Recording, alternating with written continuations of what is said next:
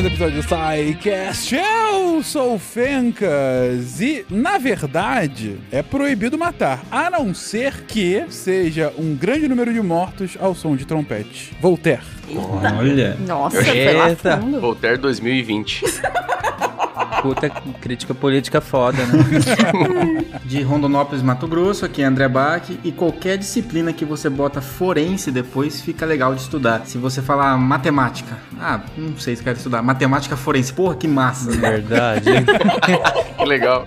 É Envolver verdade. um crimezinho fica mais divertido. Pô, investigar e tal. Oi, galera, Isabela diretamente do Rio e é um prazer vir aqui gravar esse programa e compartilhar com vocês todo o meu conhecimento adquirido no meu doutorado em CSI. Então, pra todo mundo que me julgou porque eu ficava em casa vendo episódio, chupem, estou aqui hoje. Chegou o momento. Tudo isso levou para o agora, né? Exatamente. Teve maratona de CSI semana passada e o mais assustador foi que eu já tinha visto todos os episódios mesmo. Então. E você que ficou assistindo CSI e não escreveu nada. É Exato. verdade. Ainda há tempo. Aqui é Deb Cabral falando de Gales e ocultação de corpos só é crime se não ocultar direito. Obrigada, Lena. Eu quero a outra chamada. Ai, caralho.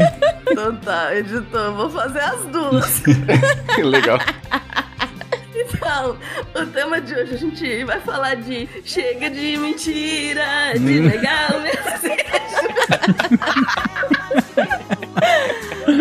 Eu deixaria as duas, inclusive. Olá, pessoa maravilhosa que ouve o SciCast, tudo bem? Aqui é o Lennon de Cascavel, no Paraná. E é, Veritas, Scientia et Justitia, que é latim para Verdade, Ciência e Justiça, o lema da Polícia Científica do Paraná. Aê! Olha aí. Bonito. Única frase É, não é um séria. CSI de verdade, né? Isso. O único Isso. aqui, né? O resto tá só zoando mesmo. E vem É. depois a Débora cantando evidências. Eu sou, eu sou formado em geografia forense. Vamos lá. Já falei, eu tenho um doutorado em CSI, por que, que vocês estão me julgando? Pô. É verdade. Verdade. Olá, ouvintes. Eu sou o Tarek Fernandes de Goiânia e Law and Order é melhor do que CSI e Lie to Me é uma mentira.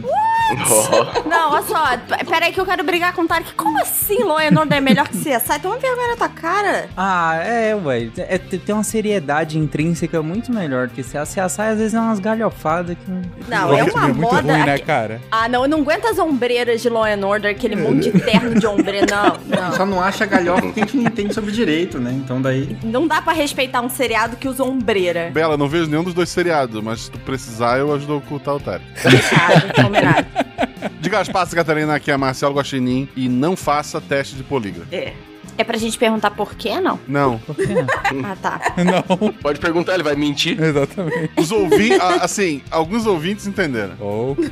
E na dúvida, assim, se, e se é a primeira vez que você ouviu essa frase, é, na dúvida não faz mesmo, gente, porque normalmente tu vai estar nervoso. No Brasil nem, nem Não se dá faz essa certo. porcaria. Não Mas se tu estiver lá fora, não faz. Tu tá produzindo prova Nossa, cara, você. E eu é lembrei de uma cena agora de The Americans, eles ensinando como passar por um teste desse. Tem um Enfim, episódio detalhes. de Mythbusters também, que eles testam técnicas pra, pra fugir no Tem vários casos de, de crimes reais que morre a mulher e pega o marido, o cara assim, ó, tua mulher morreu, agora senta aqui que eu vou te fazer umas perguntas. Aí o cara, obviamente, falha no polígrafo, porque ele tá nervoso, porque a mulher dele morreu, e daí o cara fica como suspeito por 20 anos, enquanto o assassino tá solto. É, não, não funciona, não funciona. É. Mas, Big, por que, que a gente tá falando disso hoje? Eu. Deixa eu começar o episódio, né?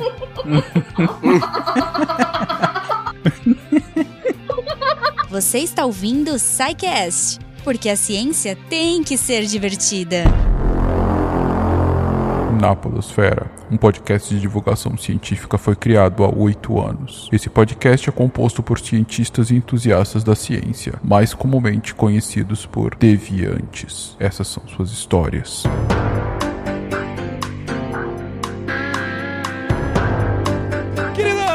Começamos mais um SciCast sem eu ser roubado aqui pela Deb do meu post host. É... Gente, como vocês podem ter observado, você que acompanha o feed do Deviante, a gente fez uma semana especial nessa semana, que é a semana de aniversário do SciCast. É! SciCast fazendo aqui incríveis. Oito anos, gente. Oito, Oito anos. Caraca. Que coisa espetacular. Se fosse uma criança. Em idade de podcast já é adolescente, vai. Ah, É. Já é idoso, quase. Não, né? idade de podcast. Se fosse uma criança, tá- seria a minha, porra. inclusive. Olha só. Olha isso! Não, em idade de podcast, o SciCast já tá, já tá na terceira idade, né? Ah, é velha guarda. É, pode ser considerado como velha guarda. A gente estava Estávamos aqui quando... aqui quando era tudo era mato, é isso que você falar? Tudo era Exatamente. mato, exatamente. Mas, então, oito anos de SciCast em que a gente vem aqui distribuir essa ciência divertida para todos. A gente teve uma ideia muito interessante do por que não fazer uma semana especial com um tema leve como homicídio. Pra comemorar, assim, né? Bem celebrar. É ótimo, né? Gente, lembrando que a gente tá falando aqui sobre crimes, a gente vai falar sobre, ah, enfim, atos mais violentos, a gente vai falar sobre homicídio. É, pode ser um assunto que não é confortável pra todo mundo. Se você acha que não vai se sentir bem ouvindo isso, tudo bem, ouve o próximo, não precisa ouvir aqui, enfim, é, é, a gente vai estar aqui na semana que vem. É, pode ficar tranquilo. Agora, se você tá tranquilo com relação a isso, enfim, seja muito bem-vindo, espero que você goste desse papo. Vamos falar aqui de ciências forenses, na verdade, né? Então a gente teve episódios especiais de Spin de Notícia a semana toda, a gente teve um especial do, do Missangas, a gente teve um especial do RP Guacha, eh, a gente teve um especial do Ciência Sem Fio, e agora... O, o Missangas, inclusive, sai semana que vem, porque o Missangas é errado até nisso. Ele sai na semana seguinte. É, ok. É, é o Você after. já tem um spoiler que o Eu Missangas que- também vai ter, isso. Mas, e pra, pra finalizar, ou não, conta do Missangas, a gente agora vai aqui no SciCast falar sobre ciências forenses. Aqui o que a gente carinhosamente apelidou de CSICast. É, a- o ponto aqui era, de fato, explorar essa que é também uma ciência. A ciência da solução de crimes, né? O, o que, como que a ciência pode ser utilizada é, para que a gente entenda melhor sobre uma transgressão, sobre um homicídio, sobre um roubo, sobre, bom, sobre algum tipo de caso que a justiça precisa entender para saber quem é o culpado, para saber algum motivo, para saber algum detalhe a mais para decidir o tamanho da pena, para libertar um inocente, não importa. O, o ponto é explorar um pouco mais sobre essa ciência e por isso a gente reuniu este time maravilhoso aqui, cada um com sua especialidade, né? O Lennon, como a gente já disse, que é o próprio CSI do SciCast, que ele usa isso na, na sua profissão. Lennon, você faz parte da, da, da Polícia Forense aí de- do Paraná, é isso, né? Isso, Polícia Científica do Paraná. Polícia Científica do Paraná, perfeito. Nome legal, né? Daria- Ah. o, o teu dia a dia daria uma boa série? Seja sincero. Ah, depende, mas daria. Alguns episódios seriam legais. Seria ele pegando café ali, sabe? Eu lembro de um dia que o Lennon comentou num dos grupos que caiu vermes de um corpo em cima do pobre legista que estava sem máscara. Não teve uma história dessa? Teve. Nossa, cara, nem me fala disso. Então, Ficou- esse é um clássico. É, tem que dar uma melhorada nesse roteiro aí, né? Mas uma minissérie. Nossa, foi assustador, Vai, vai. gente. Por enquanto, o episódio é o Lennon pegando café e de repente o, le- o legista abre o corpo e sai verme. Esse é o Foi episódio. fé dele. Depois, se vocês Mas- quiserem, é um eu conto crime. essa história um pouquinho melhor, mas é bem Muito complicado. justo. É, além disso, bom, a Deb, ela envereda um pouco por esse caminho, né? Não necessariamente é, do ponto de vista mais, vamos colocar aqui, prático, mas ela estuda um pouco sobre ciência forense ah, indiretamente, né, Deb, no, no seu doutorado? Isso, porque na verdade eu até vou falar disso. Tem um texto catim que saiu ontem, que é a diferença de linguística legal e linguística forense, que agora a princípio estão fazendo essa diferença que eu não conhecia. Então a forense é exatamente a que vai estar relacionada à solução do crime, né? Ou enfim, a, a provas, enquanto que a outra tem um propósito um pouco mais a longo prazo. E aí eu tô na ciência legal, mas enfim, nesse, nessa bagunça de eu estar aqui, eu tô estudando é tudo, né? Ah, perfeito. E, além disso, Bach e Tarek aqui para dar contribuições mais técnicas em aspectos ah, de química, saúde, biologia tudo mais. E a Isabela, porque ela é formada em CSI e a gente achou Exato. legal ela estar aqui também pra contribuir. Mas, gente, indo diretamente pro assunto. O, o Guacha tá de sacanagem, é isso, né? Vamos só. Porque tu falou todo mundo e o Guacha eu tô aqui tranquilo. Não, pô, você, eu e você, em geral, deveríamos estar sempre, a não ser quando a gente escapa. Mas tá. o, o- Aqui é o pressuposto é que a gente tá aqui. A gente tá aqui por questões contratuais. Contratuais, Vocês estão sempre, a não ser quando não estão. Não, mas enfim, a gente tá aqui. É, pô, obrigado, Leno. Essa é a melhor definição possível da nossa presença aqui no episódio. Enfim, então eu e Gosto aqui pra ouvir, aprender e tentar é, é, é, é, é, compartilhar esse conhecimento com o nosso querido ouvinte. Mas indo então de fato pro tema, gente. Bom, já dei uma contextualização geral do que, que seria ciência forense, mas, por favor, se vocês quiserem elaborar a partir dessa contextualização mais básica que eu fiz, e, e, de fato, quando que ela começa a ser uma ciência, gente? Quando que a gente começa a ter um método ah, para que a gente possa hum, ajudar, para que se possa ajudar a solucionar crimes em geral, né? Então, é, eu acho que sua definição ficou muito boa, porque é isso, nada mais é do que ah, a, o- a aplicação do conhecimento científico para resolução de questões legais, né? Então, e aí quando a gente tá falando aqui de crime, a gente vai ver no decorrer do, do, do cast que não se restringe a homicídios, né? E, enfim, então é, é, é um pouco mais amplo. E aí isso significa que praticamente qualquer área pode vir a ser aplicada em ahn, na área forense em algum momento, né? Pode inclusive só por uma consultoria e tal. Então talvez não, não se crie um campo de forense que nem a, fa- a fala inicial do Bach, né? Vamos falar de matemática forense, é, mas de repente você vai ter um matemático sendo chamado para poder fazer, enfim, alguma análise. E o primeiro livro sobre análise forense que se tem notícia é de 1248, ah, que é, em que é explicado como que a gente diferencia o afogamento de um estrangulamento. E você vai ter algumas outras que vão ao, ao longo do tempo aparecendo, mas assim, é muito esporádico. A gente só vai ter isso ah, mais pra f- como como ciência mesmo, e aí o, o Lennon pode me corrigir, é ali no depois da na década de 60, quando ah, as associações, né, de dentro de áreas específicas, tipo a da antropologia, que foi uma das primeiras, é, que começa a se reunir e aí eles vão fazendo especificamente o, o- a questão, trazendo especificamente a questão forense. É, é- é engraçado que antigamente eles faziam todo um livro pra explicar afogamento, por exemplo. Enquanto no Brasil a gente sabe que morte na praia é afogamento. Ah lá.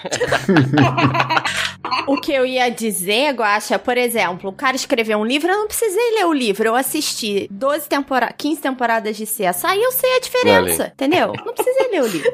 Viva CSI. Então, no, no Brasil, um filme, tu aprendeu quatro palavrão e que é só morrer na praia é afogamento. Exatamente. O pessoal não fala que é formado em medicina por Grey's Anatomy? Eu sou formado em ciências forenses por CSI, pô. Qual problema? Com certeza. Caraca, formar Mas medicina com Grey's Anatomy, isso explica muito sobre o Brasil, a, a classe médica no Brasil. É, mas o legal, assim, é que, pr- primeiro, né, a palavra forense, às vezes, eh, cria esse, esse charme, né, que o pessoal comentou ali no começo, mas é, a origem da palavra tem a mesma origem do fórum, né? Então, o que tem a ver com a legalidade, com a justiça, é, como a gente chama o, a- o o local onde as decisões judiciais são tomadas de fórum, a palavra forense tem mais ou menos a mesma, a mesma origem. É, é- essa questão histórica é bem interessante porque é, ela acompanha a ciência, né? Então, tudo que a gente desenvolve de novo, a gente pode. Alguém tem a ideia de aplicar na ciência forense, inclusive tecnologias. É, por que, que na- nos anos 60, 70 ali a gente começou a ter um bom trabalho na- nas ciências forenses e nas investigações criminais? Por causa do- do- da utilização das câmeras. Então, quando a gente pôde é, fotografar com uma certa qualidade né, o local do crime, a gente é, foi criado a ideia de fixação do local de crime, que agora isso inclusive está na lei, né? Que faz parte do nosso trabalho, que é fixar, é, ou seja, aquele local de morte, uma morte violenta, né? Ele e, e aí pro ouvinte que não sabe o que, que qual é o conceito de morte violenta, é que é só pensar o contrário. O que não é morte violenta é morte natural. Então, se não for morte natural, a gente considera como uma morte violenta. É acidente de trânsito, homicídio, suicídio, é, overdose, todo esse tipo de coisa, a gente considera como uma morte violenta. E aí, com, com a fotografia, isso ajudou muito, porque senão é só desenhos, é, medições, e, e que a gente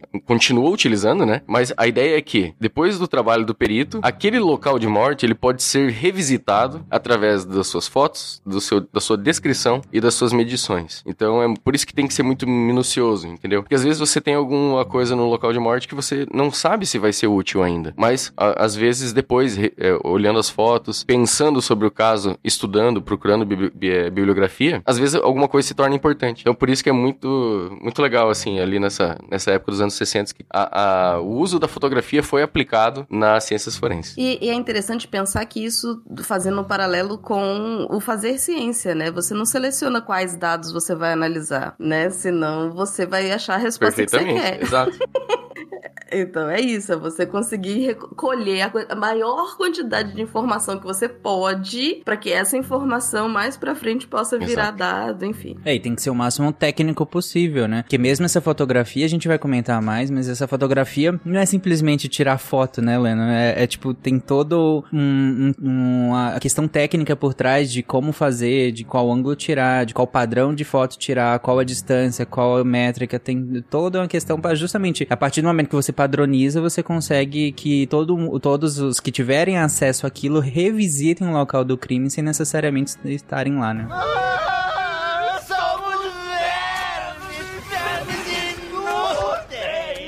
A fotografia ela é, ela é muito importante em vários aspectos. É, por exemplo, é, a- a- fora o que eu já comentei ali de você fixar o local de morte, às vezes você não consegue perceber com os nossos sentidos, né? Alguns detalhes do, do local. Então, por exemplo, fotos de pegadas, fotos de detalhes é, no chão, na terra, na areia, você tem que ter uma iluminação correta, com um ângulo específico para que você consiga é, dar detalhes, né? É igual aquela ideia de você observar. Não sei se o ouvinte já teve a oportunidade de pegar um telescópio e observar a lua. É, não é bom olhar ela na lua cheia, porque ela tá com toda a iluminação, não- você não vê tanto detalhe assim. É, é legal você ver ela crescente, né? Então, que, que a, a luz do sol estando batendo em 90 graus, por exemplo, ela faz com que os detalhezinhos das crateras fiquem muito mais evidentes. Então a gente também usa isso para fotografar as pegadas e detalhes desse- dessa natureza. Outro tipo de coisa também, que daí a tecnologia nos ajuda hoje, é você poder tirar foto com um tempo de exposição maior. Porque, por exemplo, é, o ouvinte talvez já tenha ouvido falar do exame de luminol, que você é,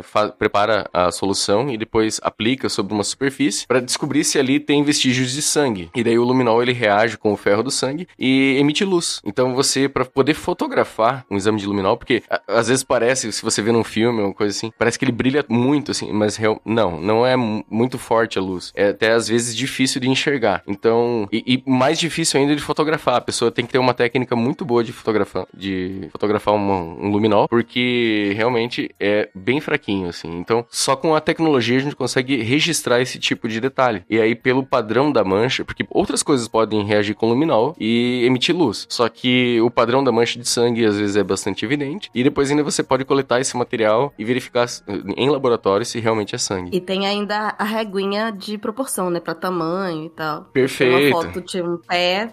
Exato, é. Aí eu cito o maravilhoso colecionador de ossos, quando a Amelia vai lá justamente pra ter proporção, ela coloca Isso, uma nota de dólar do lado, né? Que É ela um sem régua. clássico, Pô, é maravilhoso, né? É uma, e é um pensamento muito rápido, né? Como é que ele vai saber se é grande ou pequeno? Vou pegar um, um objeto que é Que eu padronizado. tenho a mão. E aí é só fazer a comparação. E eu tenho a mão, né? Não preciso trazer uma régua, né? Já tá aqui, maravilhoso. E, Mas isso lá fora, aqui no Brasil, tu põe um dólar, bate uma foto, dia seguinte o dólar já é outro tamanho.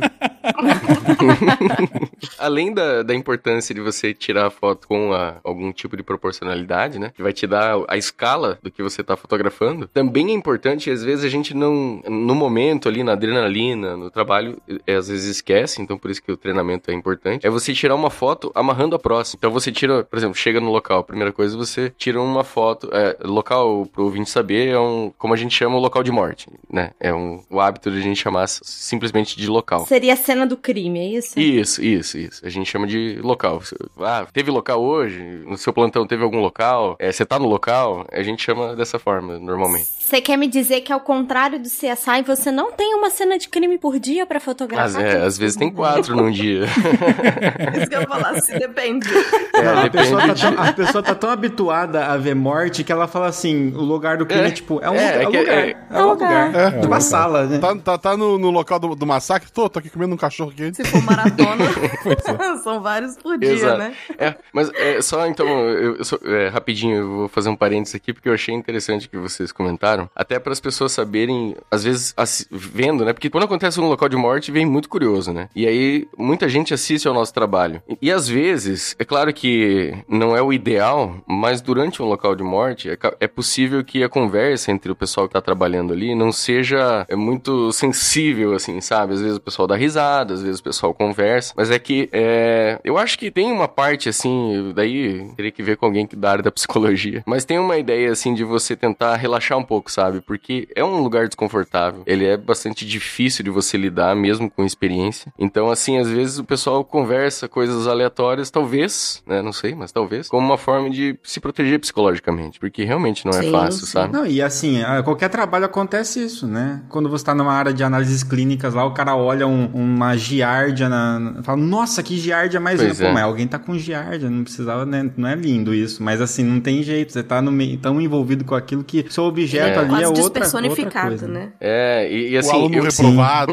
é, mas você, você acaba acostumando com a ideia, né? Assim, não, claro, gente, eu vou tentar sempre reiterar essa ideia. Não é que a gente perde a, a- a compaixão ou a empatia, né, com nada. Mas se você faz uma coisa diariamente, você acaba perdendo um pouco da. da o, o teu comportamento muda naquela situação, entende? Sim, tá, tá claro, cara. Não, não não é porque que falta empatia por conta do profissional. Vocês estão só mais acostumados a falar com isso e vocês acabam sendo mais objetivos. É mais que natural isso. Isso, eu sei, mas eu me, mas eu me preocupo com isso, então que bom que vocês entenderam, mas eu me preocupo realmente com isso, assim, porque até, assim, fazendo um desabafo pessoal, o que mais me impacta no local de morte não é nem o cadáver, sabe, porque realmente a gente se acostuma a manipular ele, mas é a família, sabe, tipo, você vê uma mãe, vê o irmão, irmã, enfim, qualquer amigo, né, ali no local, isso me afeta bastante, então eu tento, eu particularmente tento tomar bastante cuidado nessa, nesse aspecto, assim, sabe, mas assim, pra gente não ficar também bastante monótono e chato e triste, né? É, voltando à à questão das fotos, é, é- é ideal que você amarre uma foto na outra. Então, a primeira coisa que você faz é tirar uma foto geral do local. Que pegue, assim, questão de iluminação, qual que é a proximidade das outras casas em relação àquele local, qual que é- quais são os tipos de acesso, entendeu? Você tem que conseguir extrair o maior, o maior número de informações a partir da foto. E aí, a próxima que você for tirar, você tem que ter pelo menos um elemento da anterior para que você saiba, não, é, essa próxima foto foi tirada a partir de- dessa, dessa posição em relação à foto anterior. E aí assim você vai construindo uma história, entendeu? Você não pode simplesmente fotografar uma mancha de sangue na parede, e, apesar de você ter a escala, né, se você colocar, é, tá, mas que parede é essa? Qual que é a distância do, da cozinha, da porta? Enfim, sempre... Imagina a quantidade de rolo de filme antes das câmeras digitais. Sim, realmente, a galera tinha que imprimir e colocar no laudo, assim, imprimir não, né, é, como é que fala? Revelar, né? Re- Revelar e colocar no laudo. Revelar. Hoje não precisa mais, os laudos são digitais. Desculpa o monólogo comprido aí, pessoal.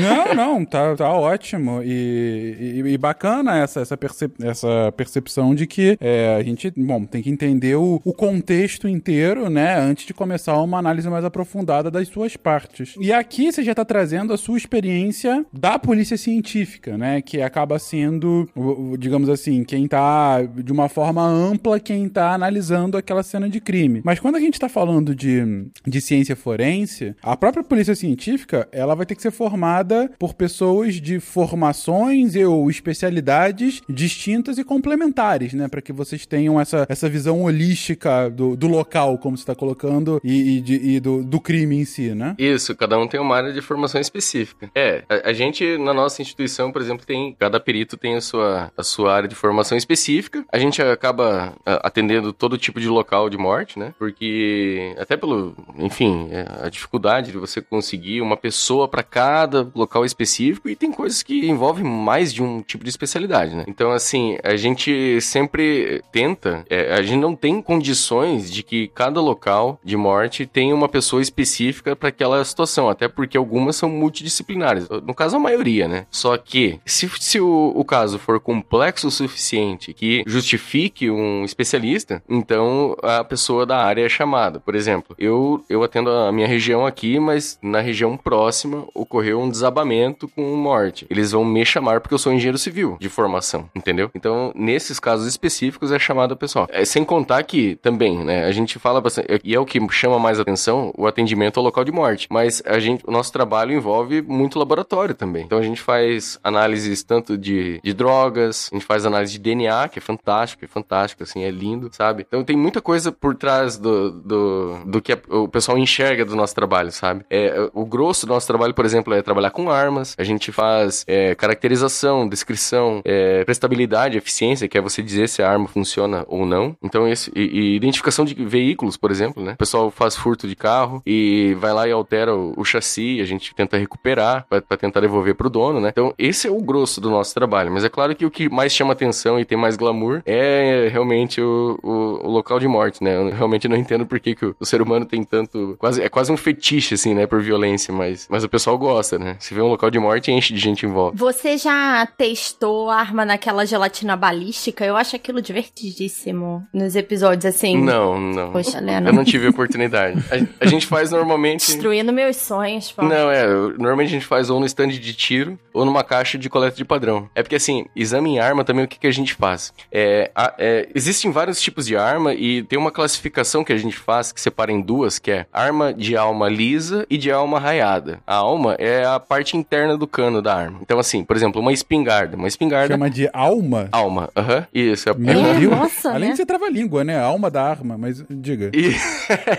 é verdade. É arma de alma lisa, arma de alma raiada. São as duas classificações gerais, assim.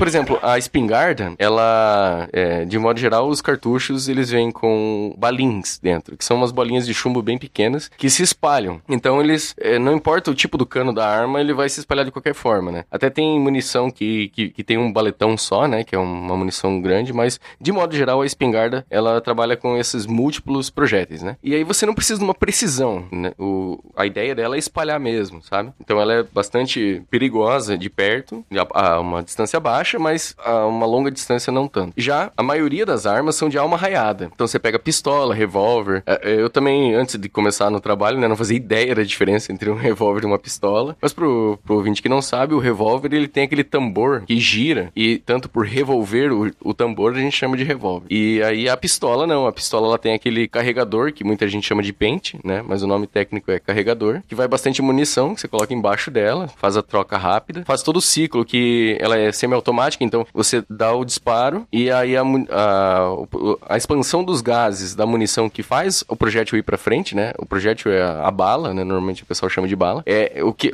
a mesma pressão dos gases que empurra a bala para frente também faz uma parte da arma ir para trás, que a gente chama de ferrolho, e faz todo o ciclo da arma colocando mais uma munição à disposição. Então ela é muito mais eficiente com o revólver nesse sentido, né? Mas enfim, a questão do cano é porque todas essas armas, ela, elas têm dentro delas um, uma ra algumas raias, né, que vão girando. É, se você já viu a abertura do 007, tem aquele, tipo uma espiral assim em volta do cano, vocês já perceberam isso? É. Sim, sim. Sim. Então, essas raias dentro do cano, elas marcam o, o projétil e, na verdade, fazem ele girar dentro do cano. E aí, por um efeito... Pra ser mais preciso, né? Tipo, exatamente, é tipo um giroscópio, né? Ele gira em um eixo e ele tem muito mais precisão. Para entender, gente, é por isso que, por exemplo, jogador de futebol americano, quando vai lançar a bola, ele não lança a bola parada, ele lança a bola girando, porque ao que ele coloca o efeito, ele lança para frente, mas ele também é, é, puxa um pouquinho a bola e ela sai dando um giro, né? Por quê? Porque a partir disso ele consegue é, não só jogar mais longe, mas jogar com maior precisão, é, diferentemente de uma bola de futebol normal, em que essa precisão acaba sendo um pouco, um pouco piorada, é, porque ela não ganha esse efeito aerodinâmico. Perfeito, Fencas, perfeito. Analogia, é, não é nem analogia, é o mesmo, exatamente o mesmo efeito. Então, é, é, só que é, tem um detalhe que até poderia ter falado antes, mas tem dois princípios na criminalística que eu acho eles bem interessantes, que é o princípio de troca, de locard, que é assim, é, todo contato deixa uma marca. Tudo o que você fizer vai deixar um vestígio. Ele pode ser extremamente pequeno, difícil de encontrar, mas sempre vai deixar, entendeu? Esse é um dos princípios. E o outro é o princípio de Kirk, que é uma coisa só pode ser idêntica a ela mesma, entendeu? Então, assim, é, quando o projeto projétil passa por dentro do cano da arma e ele passa por essas ranhuras, essas ranhuras deixam algumas marcas nesse projétil que são únicas, que só aquele cano vai produzir, entendeu? Então é como se fosse uma impressão digital do cano da arma. Aí a gente, daí respondendo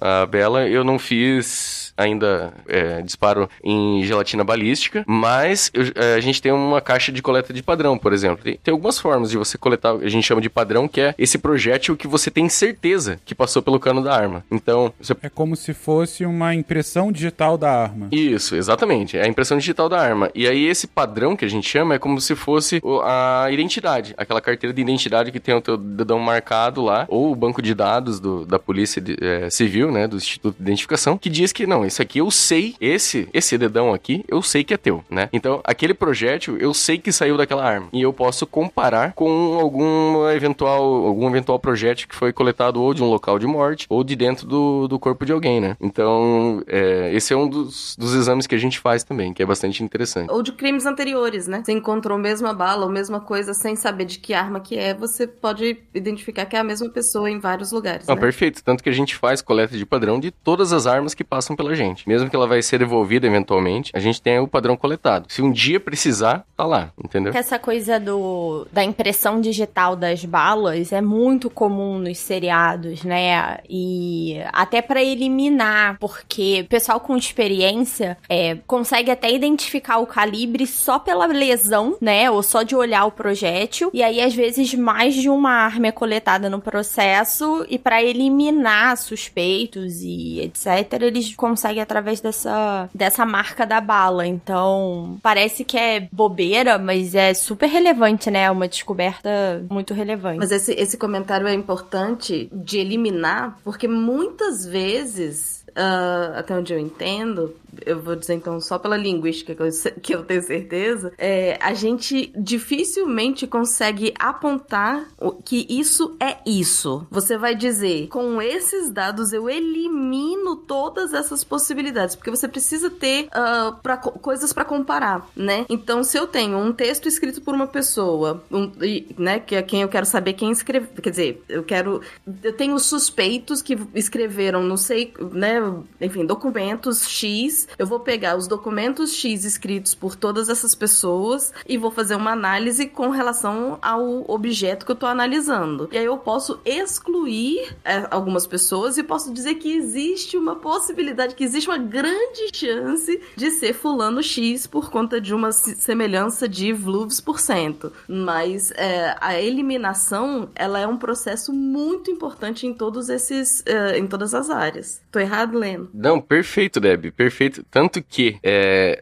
o próprio exame de, de confronto balístico, que é esse que eu estava descrevendo antes, ele também não te dá 100%, ele é, um, ele é probabilístico. Então você fala, ó, a partir dessas e dessas e dessas características, é, tem uma probabilidade alta, ou né, você pode dizer que, às vezes assim, é tão claro que você diz, não, realmente, saiu dessa arma. Mas é sempre probabilístico, porque as marcas não são exatamente as mesmas, né? Só que também você pode usar para dizer não é, né? Porque o, o exame tanto ele diz que sim, como ele diz que não, ou diz que não sei. Às vezes realmente não tem dados suficientes e você fala, cara, não, não sei dizer se é ou não é. Então, é, e, e, mais uma coisa que também poderia ter sido usada como alguma frase de abertura, mas é que a gente usa bastante dentro da, da criminalística, que é sem a perícia não há culpados nem inocentes. Então, se você não conseguir mostrar é, tanto que foi uma pessoa como não foi, você pode tanto estar tá, é, deixando que, que alguém que é um culpado não responder pelo que fez, ou você pode, talvez, é, não livrar uma pessoa inocente de alguma coisa que está sendo acusada, entendeu? Então, por isso que a gente tem que ser bastante criterioso. É, a exclusão é tão importante quanto. Exato. O Grissom de CSI perguntaram uma vez para ele num episódio por que, que ele fazia, né, esse trabalho, e ele respondeu que é porque os mortos não falam. Então é isso, né? Você, através da perícia, os mortos falam com você, né? É por tudo que tá ali ao redor. É a última. É, o pessoal gosta da última palavra do morto, né? Então a última palavra deles é a nossa, assim, de alguma forma, né? Eu gosto de pensar assim, pelo menos. É, tem, tem, tem seriado que o cara escuta realmente morto. Sim. Tem Tinha também. aquele da, da moça que eu te amei hoje, não é? Aquela Ghost Whisper, não, não era um negócio desse? Ela Sim, também. Ghost Whisper viu os mortos. Mas vídeo um negócio meio atravessado pra render um episódio, né? Whisper, Porque se é o morto pudesse realmente falar, era episódio de 5 minutos. Olha, foi o fulano. Ah, beleza, vamos lá aprender. Imagina, né? Aí o, o- o resto do episódio seria o julgamento, o, o advogado tentando provar. Então, ela Né? falou com o morto? Sim. Acho que quem vai acabar preso era ela no episódio 1. Acabava no piloto.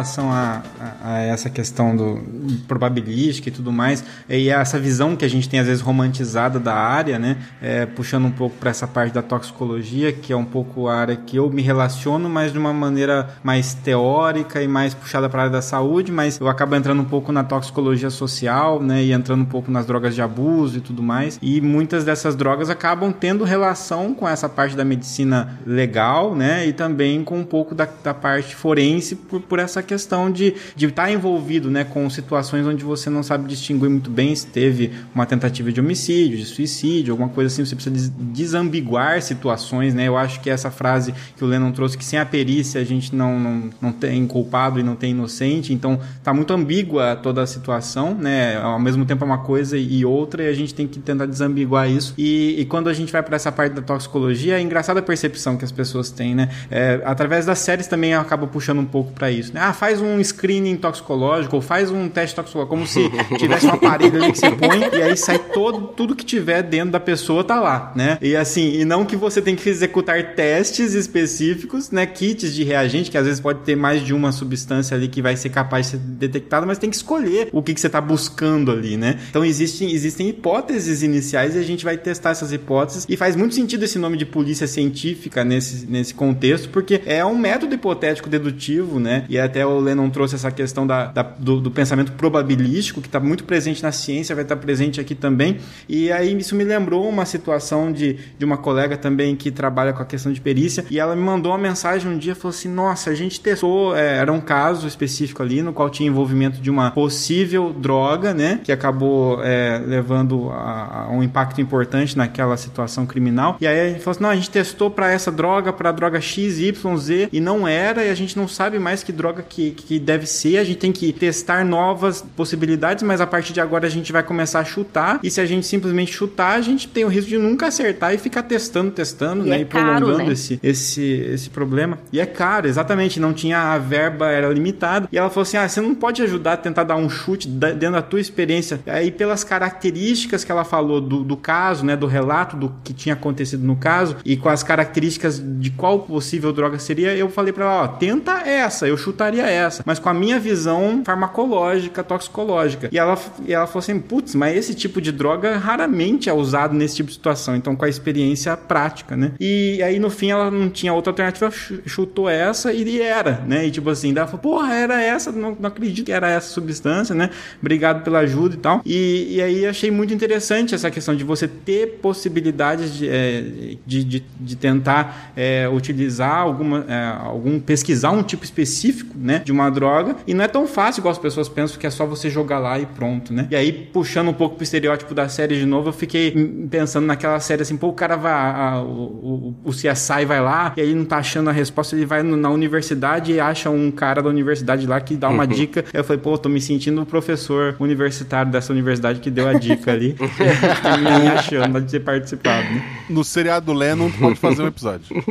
Isso, participa daquele episódio, vai lá. Pode, É, aí, pode. Pra alguma coisa a parte teórica serviu, né? Eu fiquei feliz. A gente isso. tava brincando aqui em off, mas acho que vale a ressalva, né? Porque é, eu brinquei aqui de NCIS, CSI, a gente vai citar vários outros. Isso foi uma moda ali anos 2000. Agora a moda é os chamados true crime, né? Que é, volta pra analisar crimes reais e às vezes até é, que seriam, não sei se esse é o termo em português, né? Mas os cold cases, os crimes frios que ficaram sem resolução. E tem muita gente que não tem informação, não tem experiência e que acha que pelo fato de ter assistido as coisas sabe, sabe como funciona e acha que. E, e pode até atrapalhar na investigação, né? Porque, como a gente tá falando, tem uma coisa científica, não é exatamente igual é, os seriados da realidade. Então, acho que fica também a ressalva em relação a isso, gente. É bom lembrar, não só as pessoas, as pessoas principalmente, mas a mídia também tem muito mania de fazer isso. De acontece um caso e no mesmo dia ah, o jornalista já quer saber quem é o culpado, alguém já diz, ah, eu acho que foi o pai, e, e de repente tu, tu cria um, um. Tu já acha o teu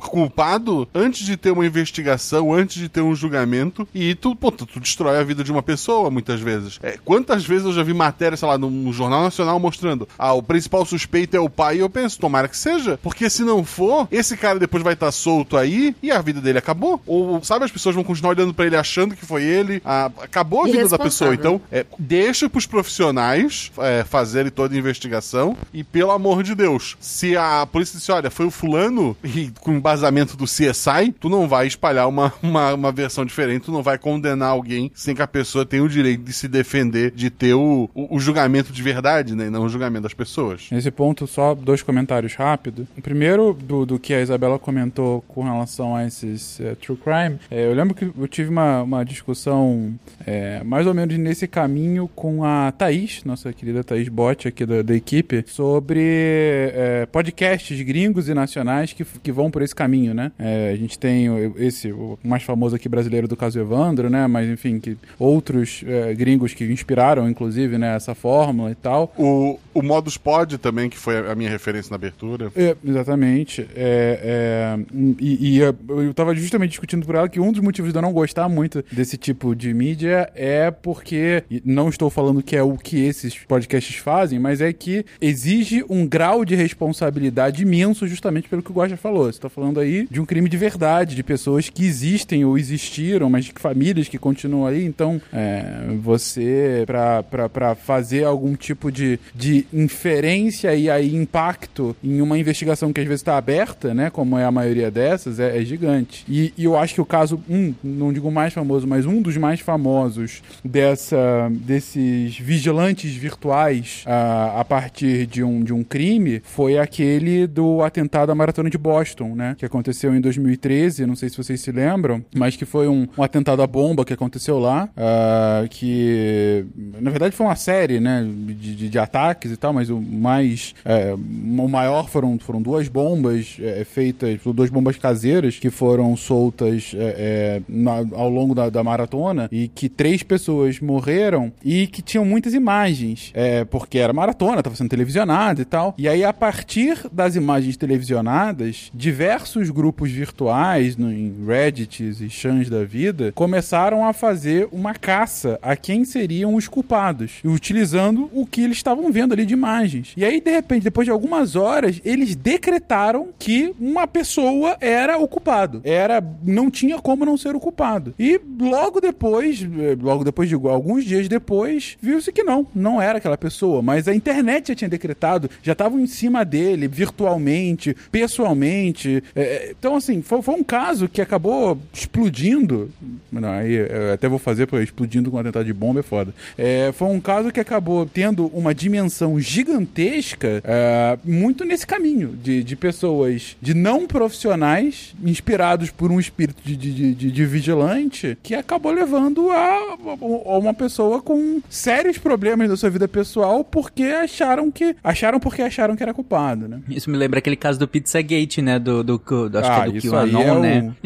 Mas aí vai teoria de conspiração e pessoas absolutamente malucas. Aí é outro nível. Dois adendos ao adendo. Tem uma série Netflix que é chamada Condenados pela Mídia, que são vários casos mais ou menos nessa linha, em que tu tem Amanda Knox, tu tem um pessoal que não tem prova nenhuma, mas por conta da mídia a gente que acabou sendo preso até alguns anos, ou é gente que tá solto, mas é, uh, tem que mudar de, de, país às vezes porque tá sendo perseguido no seu país, porque a mídia chegou à conclusão, não, de que fulano é o culpado e tal. Então, é, é, é Condenados pela Mídia na Netflix, recomendo, assim, pra quem quiser dar uma olhada. E o Malta comentou ali do, de todos, eu, eu não, não ouvi o caso Evandro, né, mas eu, eu escuto o, o Modus Operandi, e lá elas são, assim, bem é, certas nesse ponto, sabe? De é, tem que ter. As pessoas são inocentes até que se prove o contrário, tem que ver os fatos, tem que ter os julgamento, tem que ter as coisas. Elas não são imprudentes nesse ponto. Às vezes, elas colocam o sobrenatural como uma das opções possíveis. Isso me incomoda. Mas daí não, não chega a ser o problema. É, é, é mais da, da fé das pessoas, mas essa parte de ser responsável elas não fazem, não. Tá, é, então, acho que isso é muito importante porque traz essa questão da inversão do ônus da prova, né? E isso acontece em qualquer área quando a gente é, não, não tem um pensamento científico, né? Esse raciocínio científico que puxa para o método científico,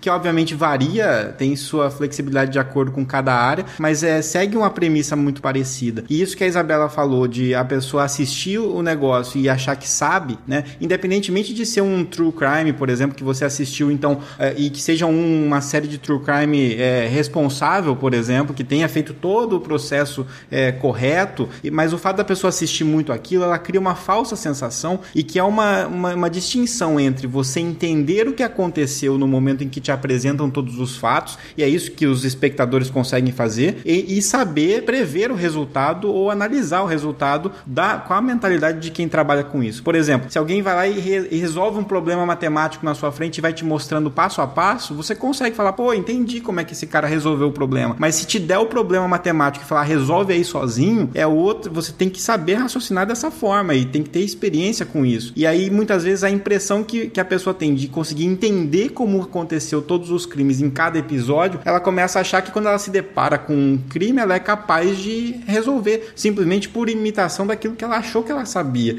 E aí ela vai começar a falar um monte de besteira em cima daquilo, porque ela não tem o treinamento adequado nem a, a as ferramentas para fazer isso, né? É, o último ponto chegou a ser levantado, até é uma, uma coisa que aparece num episódio de CSI que me deixou pensando muito, é, os anos 2000 ali, a gente viu muito seriado desse tipo, a gente vai citar vários deles, né, com diversas abordagens e diversas áreas, e tem uma vez que eles perguntam, é, poxa, será que todos esses programas, na verdade, também não estavam ajudando pessoas a fugir da justiça? Então, cada vez que a gente mostra essa parte da ciência e transforma ela em entretenimento, você também, bem ou mal, tá ensinando alguém como how to get away with murder, né?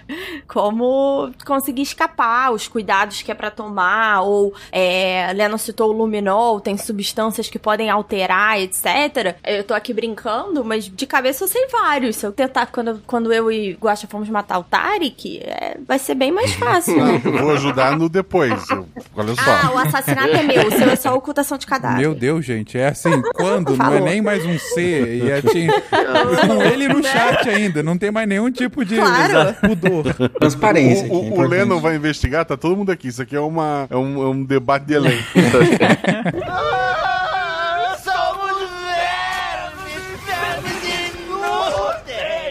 A gente comentou aqui já de algumas áreas específicas, né? Falamos sobre a, a- a ciência forense como um todo, falamos. a- o Bach, por exemplo, trouxe a parte mais de fármacos que, enfim, de alguma forma é, é, colabora direta e indiretamente no meio de uma investigação. A Deb falou rapidamente também da linguística é, como parte disso. O, o Lennon comentou de, de balística e tudo mais. Mas é claro que é, a- a ciência por trás disso continua com muitas e muitas outras áreas. Uma, por exemplo, que não tá aqui na pauta, mas que eu lembrei quando eu tava vendo aqui a quantidade de coisas que vocês colocaram. eu lembro uma vez que a gente teve uma. uma ah, não, tá aqui sim na pauta, eu que não. eu que não vi. É, que a gente tava com, com uma discussão aqui com a nossa querida Samantha, que, que é de meteorologia, e ela tava falando que ela uma vez já colaborou com uma investigação de crime, justamente para dizer, é, é, a partir das condições climáticas de uma determinada região, se fazia sentido ou não a, a- as provas que a polícia tinha, tinha coletado, né? Então que se tivesse chovido fazia sentido com álibi, ou se, se não tivesse, indicava o culpado, mas enfim, é, você vê, é uma, uma ciência que parece muito fora, Específica, né? Exatamente, mas que ainda assim, de- dependendo da situação, pode ser utilizada como mais uma camada aí dessa investigação, mais uma, mais um olhar, né, para que você consiga entender esse, os fatos, né, todos esses fatos. Mas que mais, gente? Tempo de de posição de corpo, né? Se tá mais quente, menos quente. É, até, de novo, né? Aí, seriado, a gente tá falando de coisas absurdas, mas se o corpo foi congelado, essas coisas todas, pelo clima, se descobre. Eu só coloquei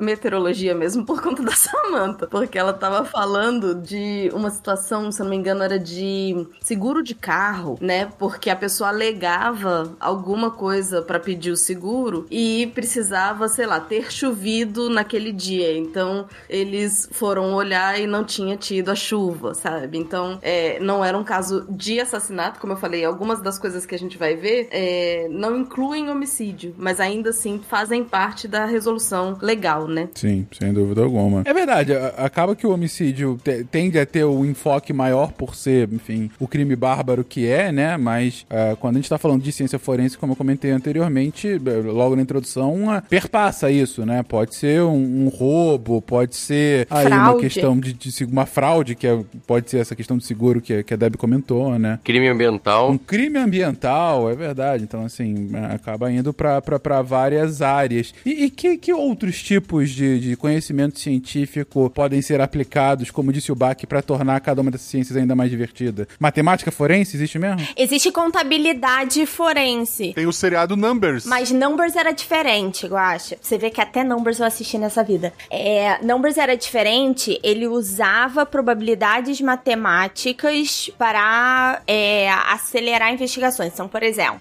uma. Acho que é o primeiro episódio, um dos primeiros episódios, eles estavam com dificuldade de localizar a pessoa e o que se percebeu e o que já se sabe é que todos nós temos padrões de movimentação nas cidades ao redor dos lugares que a gente mora e trabalha. Então, isso ajuda a criar padrões de movimentação. Então, por exemplo, serial killers em trens. Isso já aconteceu na Europa algumas vezes. Você, pelos horários e localização, você consegue restringir e criar mais um fator dentro do perfil do assassino. Mas é, não tinha, Numbers não usava diretamente os números pra resolver nada. Mas contabilidade forense existe pra fraude. A contabilidade forense aparece em Ozark, né? A série da Netflix, porque a série é sobre um, um- um contador, justamente, né? Que vai lavar dinheiro, né? Então aparece contadores forenses do, do, do FBI, se eu não me engano, né? A gente, inclusive, já comentou sobre um- um- uma das ferramentas utilizadas em, em contabilidade forense, né, para você achar fraude, em, por exemplo, num balanço, que é a famosa lei de Benford, né? A gente falou isso para não era aplicada isso, a gente- agora também não lembro qual foi o programa, mas foi um programa de matemática, que é uma lei que fala que numa distribuição ah, de números grande, né, de, de números muito grandes, como é o número de, de um balanço, por exemplo, você tende a ter uma distribuição numérica em que o primeiro número desse, desses números de, de muitos dígitos, você tende a ter, por exemplo, muito mais números iniciados por um do que mais ou menos o dobro de números iniciados por um do que de números iniciados por dois e, e mais ou menos 40% a mais de dois do que três, mais 40% a mais de três do que quatro. Tem um motivo matemático do porquê dessa distribuição, mas a partir disso você consegue, por exemplo, usar um, um- um- um- um- algum tipo de, de programa no computador para rodar os números e ver se essa distribuição é válida. Porque se essa distribuição não, não tiver próxima, pode ser que os números tenham sido adulterados e aí pode ser um indício de fraude, né? Mas você vê que é uma lógica matemática aplicada diretamente para chegar a algum tipo de fraude. Sensacional isso. No desenvolvimento da estatística, na- assim, do- de, chegar nessas ferramentas estatísticas, teve um, um matemático francês que ele, eu não lembro o nome dele agora, mas ele ia comprar pão todo dia, ele pesava os pães que ele comprava e ele via que tinha é, 950 gramas e não um quilo, que era o que era prometido. E ele pesava em casa e ele via, pô, toda vez eu compro esse pão que vende por um quilo e tem 950 gramas. E aí ele, ele, ele se queixou com a polícia local ali e começou a passar os pães sempre, começou a receber sempre pães com peso maior. E às vezes com um pouco maior de, de um quilo, até nunca abaixo de um quilo. Quando dava mais de um quilo, ele devolvia? De- Não, não- então, daí que aconteceu. Ele, ele, ele, ele achou que tinha corrigido o problema, mas depois de um tempo, é, ele fez um. Ele, ele foi lá no. Ele não sabia se o padeiro tinha sido honesto ou não, porque podia ter corrigido só pra ele, porque sabia que ele que tinha denunciado na polícia, né? E aí o que, que ele fez? Ele começou a, a pesar vários pães que era, que era vendido lá no local, né? E ele pesava o dele toda vez e ele percebeu que a curva do peso do pão que ele estava recebendo do padeiro não obedecia a mesma curva geral da curva normal. E aí ele percebeu que então os pães não estavam sofrendo variabilidade. O pão que era entregue para ele era sempre um pão com peso artificial, assim, calculado exatamente para ele. E aí ele conseguiu levar esses dados e mostrar que o padeiro estava, na verdade, manipulando, fazendo o pão para ele, diferente para os outros. Continuava fraudando o pão dos outros, mas para ele ele fazia diferente. Isso só com cálculos Loucura, Gente. Né? O cara não tinha nada pra fazer mais, não. Não tinha Netflix? Se a gente. é Exatamente, obrigada, Deb. Eu fiz um, eu fiz um curso de gestor de contrato. Sou funcionário público, né? E daí, gestor de contrato é responsável por um contrato. Tem, as instituições públicas, né? No, no caso, a federal tem, tem vários contratos com fornecedores, etc. E sempre sobra um funcionário pra ficar de, de, de- cuidando que aquele contrato seja cumprido, né? E daí, o ideal é que cada, cada servidor tenha lá o seu contrato pra não ficar todo mundo num, num só. E daí, o, no- no- o fiscal contando que teve um, um campus que o papel higiênico começou a acabar muito rápido. Aí foram olhar o, o contrato tal. Não, ele entrega tantos rolos, pipipi, de tantos metros. Eles foram medir o rolo de papel higiênico. Tipo, sei lá, tinha que entrar rolo de de 60 metros. Eles mediram o rolo e tinha só 40. Aí reclamaram com a empresa, entraram lá com, com, com pedido, etc e tal, de, de adequação. E o mesmo cara que mediu o rolo de papel higiênico, ele pesou, aí ele chegou de 60, quando chegou ele mediu de novo, ele pesou o rolo de 60 metros, né? E daí sempre chegava o rolo, ele aleatoriamente escolhia alguns e pesava pra ter a garantia que tava chegando o rolo certo pra ele. Depois de Caramba, algum, olha, de- é o mesmo mesmo. exemplo, cara. Tô chocado. depois, olha só, depois de algum tempo, o papel higiênico começou a acabar mais rápido. Ele foi fazer de novo a medição, tinha 40 metros e pesava a mesma coisa. O centro do rolo tava vindo mais pesado. Que sacanagem. A, a empresa descobriu, porque ele pesava na frente do pessoal da empresa. Ele pegava e já fazia. A empresa, sabendo o que estava acontecendo, ela alterou o peso do rolo do papel higiênico, porque dela precisava mandar menos papel higiênico. Tá aí a matemática forense. aí, Se não Aí, existia, agora existe. Do pão ao cocô. É esse o nosso, a conclusão dessa história. Da entrada à saída do alimento. É isso, todo o ciclo. Bom, mas essa história me lembrou uma história bem legal do Isaac Newton, porque ele trabalhou um tempo na Casa da Moeda da Inglaterra, né? E aí tinha bastante fraude do pessoal que eles, eles pegavam as moedas de ouro E e, eles um raspavam pedacinho, a cara. lateral, tiravam um pedacinho, exato. Eles tiravam um pozinho de ouro de cada moeda e daí depois de muito tempo ele conseguia depois fundir e fazer uma moeda nova, né? Ele ia tirando um pedacinho do, do dinheiro de cada uma delas. E aí o que o, o Newton teve a ideia de fazer foi colocar as ranhuras ao em volta da moeda. Aí se você raspar, você sabe que ela foi raspada, né? Será que se a gente cortar um pouquinho da cédula hoje em dia, a gente consegue fazer uma cédula nova? Aquela gente? história, tu precisa, tu, precisa, tu precisa ter 10% da cédula pra ela ser válida, né? E se tu dividir ela em 10 pedaços, dividir 10 células em 10 pedaços exatos. Exata, pô, aí fica aí o negócio, gente. E agora entrando na minha área de expertise real, se você tiver uma cédula destruída, você pode entregar ela no banco e eles te dão uma nova. Então, se você corta as suas cédulas, cada uma, né, um décimo ali e tal, colar, você vai conseguir cédulas novas, galera. Dica, não faça isso, não faça isso Gente, com, pelo com amor de eu, você vai ser preso. É, sim. É assim, o problema é o miolo. Tu, tu- tu não tem que pegar. Olha Toma só, com eu durex. sem querer rasguei essa nota. Ela tem um buraco Durex. no meio, né? Fala que o filho pequeno fez isso. Pô, criança pequena é mestre de, de fazer essas Meu besteiras. cachorro come meu dinheiro. É. Não, mas eu, E assim, eu acho que não é o momento de rasgar dinheiro. Acho. Acho. Definitivamente. Podia ser igual a estrela do mar, né? Aí você rasga, brota no meio do. Ah, vai. Vai sim.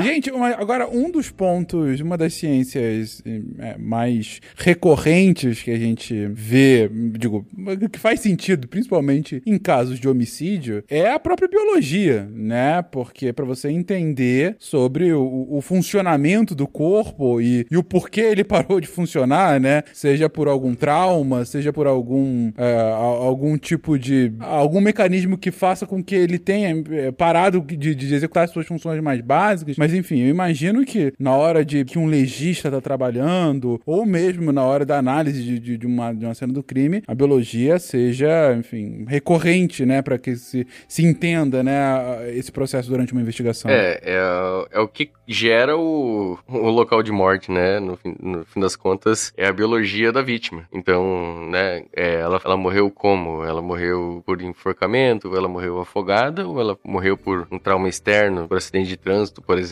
Daí entra a toxicologia também que o Bach falou ali. É, a gente sempre faz de, de, todos, absolutamente todos os cadáveres, a gente faz o exame de to o toxicológico, né? Pra saber, por exemplo, se a pessoa ingeriu álcool. Então, principalmente no, no, no de acidente de trânsito, isso é importante. É, em suicídio por medicamento também a gente faz, por envenenamento. Então, e, e isso também é importante a conversa entre o, o profissional que tá lá no local de morte e o médico legista que vai fazer o exame de necropsia depois. Porque ele precisa saber o que ele tá encontrando, ou pelo menos a, por, por, onde, é, por onde procurar, né? Então, é, saber se aquilo que ele tá encontrando na, na mesa de necropsia é condizente com o local de morte, né? Porque às vezes, enfim, tem encontro de cadáver, tem ocultação de, de vestígio, tem, tem muita coisa, né? Simulação de suicídio. E aí a biologia vai contar muito disso para nós. E a biologia não é só também do corpo, né? É dos, dos insetos que estão em volta. Vocês já até comentaram antes ali sobre os insetos no corpo. Então, a entomologia forense é muito importante, não só para você saber uhum. é, se aquele tipo de verme que é encontrado no, no cadáver putrefeito, se é, quanto tempo ele demora para se desenvolver daquela forma, mas também é, quant, quantas gerações passaram por ali. Então, às vezes você encontra vermes, é, ou,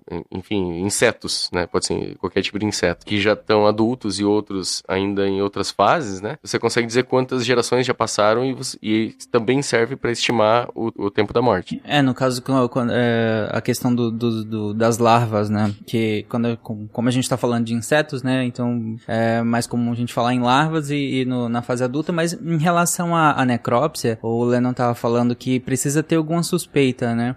Porque às vezes, uh, talvez as pessoas achem que, que na necrópsia vai sem nada, assim, ah, descobre aí, e abre e vai lá procurar. Mas a necrópsia precisa ter pelo menos um caminho, pelo como o Lennon colocou, pelo menos um mínimo de suspeita, pelo menos assim, a gente suspeita que seja isso, a gente quer confirmar isso, a gente quer descartar aquilo, uh, para que no momento da necrópsia, o, o necropsista se atente a, a, essas características, porque por mais que o necropsista saiba de, de das mudanças que podem ser naturais, nas mudanças que são é, que podem ser patológicas ou das mudanças que podem ter acontecido em decorrência da, da, da morte natural ou em decorrência de, de algum de alguma questão é, proposital, por assim dizer. Ainda que ele saiba de, diferenciar as lesões, tem é, gente pensa é muito diver, é diverso a quantidade de locais que alguém e, a quantidade de formas que alguém e, e, algum animal inclusive que até agora a gente tá falando como se fosse só de pessoas, mas toda essa parte de necrópsia, toda essa parte de, de criminologia que também se aplica a animais. É, então é muito diverso os, as maneiras como um animal ou uma pessoa pode morrer e o lugar onde um animal e uma pessoa podem morrer. E tudo isso vai alterar significativamente o, o corpo, né? E o, o, o, necropsista precisa ter consciência do que que, que se quer procurar para que ele consiga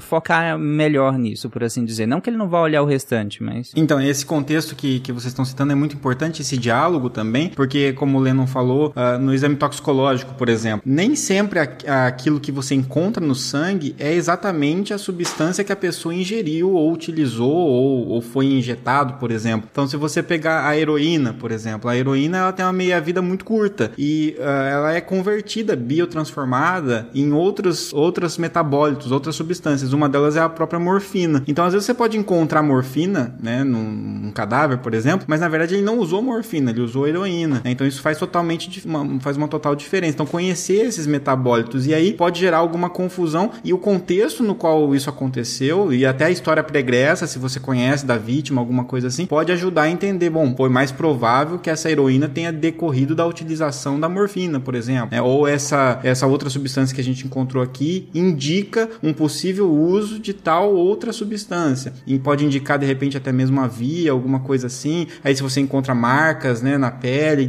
teve múltiplas injeções, cicatrizes, de repente isso aponta mais para um uso de heroína. Então por aí vai. É, então é muito importante realmente esse diálogo e essa contextualização, né? Você não sair buscando aleatoriamente o, o que você. tudo, tudo, né? Ab- Absolutamente tudo. Essa questão da meia-vida é muito relevante também na, na, na questão médica contra falsos relatos, né? Então, tem episódios muito sobre isso, de uma pessoa que relatou ter sido drogada, estuprada, por exemplo, e quando eles vão fazer a análise do sangue, não bate o período, né? O que, que deveria bater. E a gente viu isso até em casos reais de, é, de relatos de mulheres. É, no caso da, da. Não sei se vocês lembram que teve uma menina que acusou o Neymar de agressão e tinha a ver com a questão dos hematomas também, né? A forma como tava no corpo não indicava, não batia com é, o relato verbal dela. Então, essa análise da medicina não é só aquela coisa doida de abrir o corpo e procurar, como os meninos falaram. Tem muita minúcia. Sem contar que a gente não pode também é, fazer qualquer coisa com o corpo, né? Tem que lembrar que depois esse corpo vai para uma família que vai velar, vai, né? Tem todo esse processo. Então, assim, você não pode despedaçar o cadáver procurando alguma coisa. Eu, eu acho hilário, hilário, quando no- nos seriados eles literalmente abrem o topo da cabeça pra tirar o cérebro, sabe? Eu falo assim, gente, por quê? A gente faz bastante mesmo. Ah, pronto. Achei que era exagero e agora é tipo assim. Não. Gostaria só de pegar essa frase, eu acho hilário que abrem o topo da cabeça. Essa é a Isabela Fontanella. Sim, sim, Essa mas é eu quis dizer hilário no sentido de exagerado. Eu queria deixar gravado que eu fiz só uma piada, que eu não tenho nada a ver, Tarek, eu gosto muito de ti, tá, querido? E eu não vou jair em nada. Ô, Tarek, se prepara que as minhas férias vão ser em Santa Catarina, eu vou fazer um Ok. estágio com o Ok. Lennon de campo, entendeu? Ah, só, só um comentário em relação ao que a Isabela falou. É, Tanto que a gente tem uma profissão que é só focada em preparar o, o corpo, né? Pra, pra questão do velório e tudo mais. E em uma é só pra maquiar o corpo, né? Tanto a preocupação em relação a isso. E pra quem, inclusive, estiver pensando. Eu vou puxar sempre pra isso, obviamente, né? Mas, é, é, de novo, a gente fala em relação a humanos, mas essa área é uma área que tá em expansão muito rápida na medicina veterinária também, porque até essa parte estética tá sendo hoje em dia muito importante. É, de- já de se fazer uma, uma necrópsia que seja estética, que seja no sentido de preservar o máximo possível de estruturas para que se tenha ah, o, que seja um enterro, que seja mesmo, mesmo quando se opta pela necró pe- pela cremação, por exemplo, mesmo assim ainda te- eh, tem vários lugares que, que dão essa opção e os tutores escolhem que se faça uma necrópsia mais estética para preservar o máximo de estruturas possíveis. Então, não só em humanos.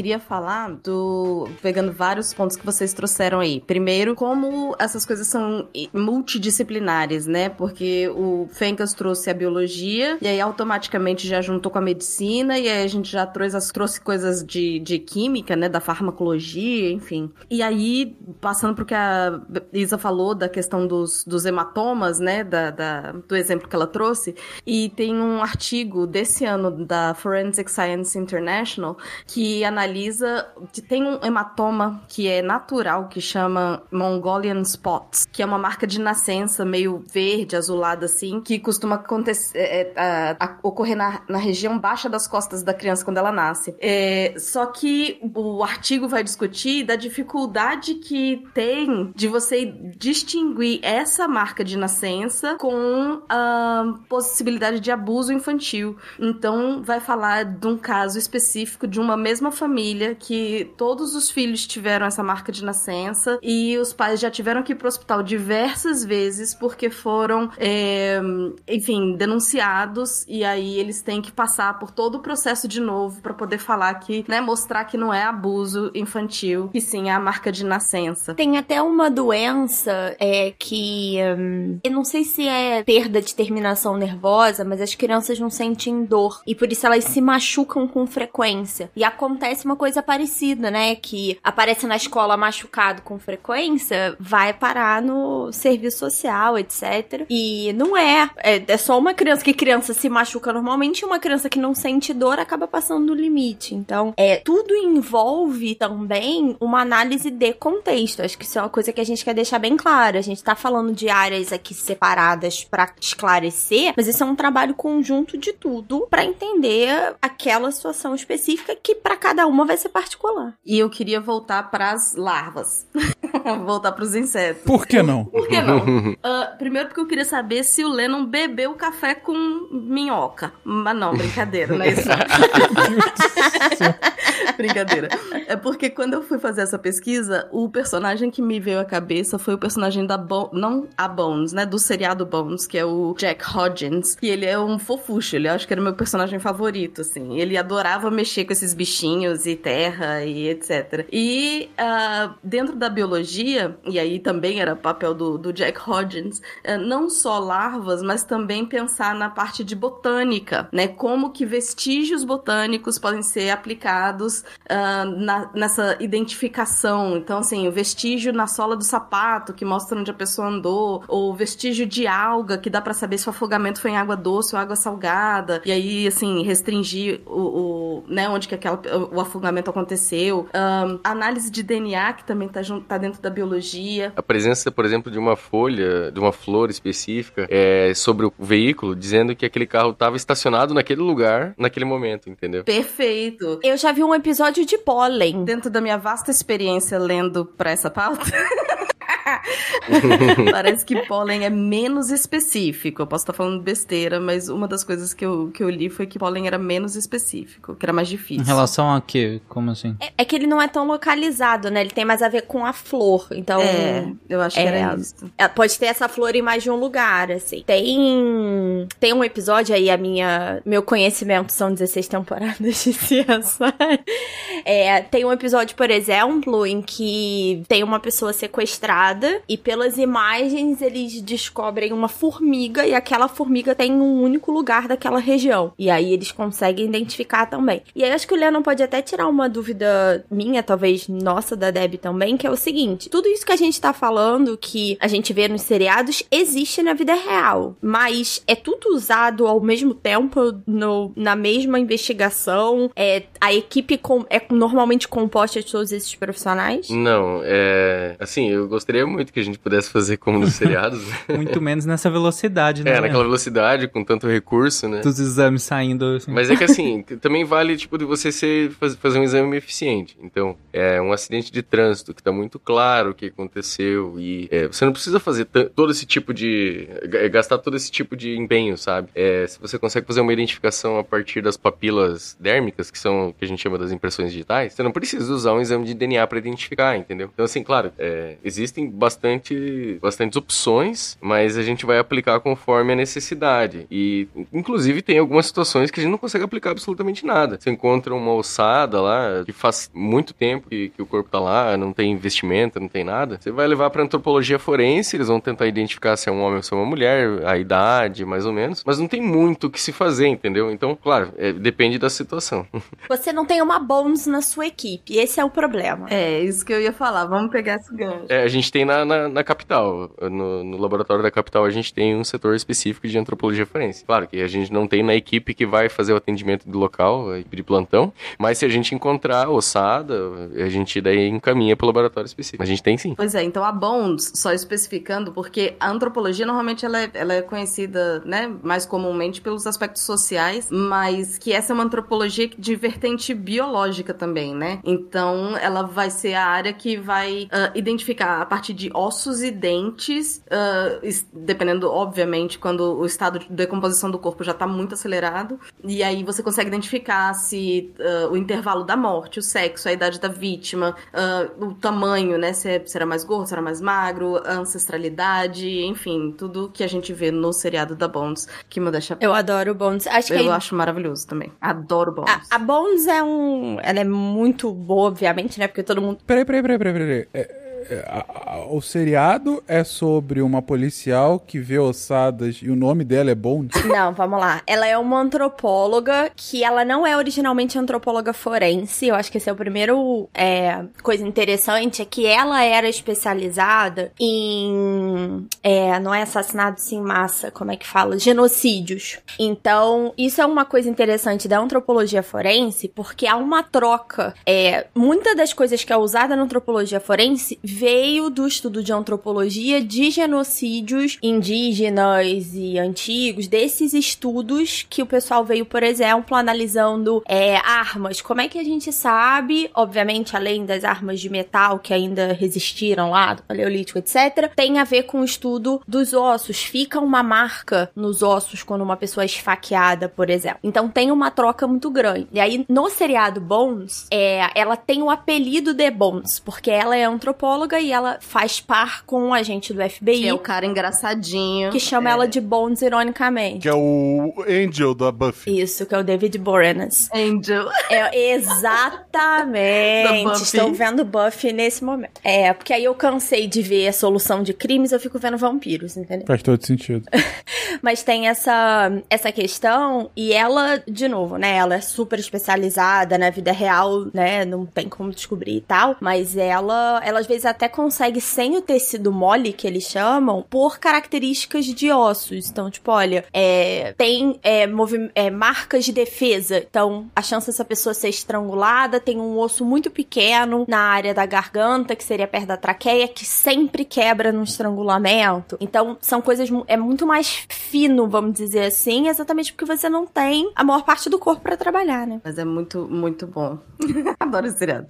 Eu adoro bom. E- Fica meio dramático depois da sexta temporada, mas é ótimo. É, mas interessante essa, essa ligação que vocês fizeram aí que com antropologia, gostei especialmente desse ponto que você trouxe, Isabela, de que a- o estudo de, de genocídios, né, ou de enfim, assassinatos já bem passados, eles dão indicação de como que o corpo tá reagindo a tipos de traumas específicos, né, e aí por conta disso é, pode ser utilizado como, como uma referência, né, para um trauma que tá se vendo agora, né? E não só isso, como a Debbie comentou também, a questão de ah, da, das- da, da especificação é, é, do biotipo, né, da, da pessoa de acordo de acordo com alguma referência óssea, né, com dentes e, e coisas do gênero. E a questão, ela, ela trabalhava num museu, né? Então, assim, no- na série. Então, é essa, ideia mesmo de que é uma área, a pessoa tá ali trabalhando na área específica e é quando ela foi chamada pra fazer esse tipo de serviço ligado à resolução de crimes, né? Enfim, o seriado vai pro outro canto, ela vira só isso. É, por exemplo, essa coisa que você falou de estrutura, Fernão, tem uma coisa que eu acho, talvez a coisa que eu acho mais é, interessante em Bones é, obviamente, o nosso rosto é formado por cartilagem, gordura e pele, mas pela estrutura dos nossos ossos, tem alguns marcadores que são comuns a todos nós e comuns à nossa etnia, etnicidade e, e etc, que ela consegue só pelo crânio é, fazer um retrato falado e a partir daí, com um rosto, fica muito mais fácil você encontrar, por exemplo, numa lista de pessoas desaparecidas, para um rosto muito decomposto. E é, isso é característico, de novo, dessa antropologia que estudava povos muito antigos.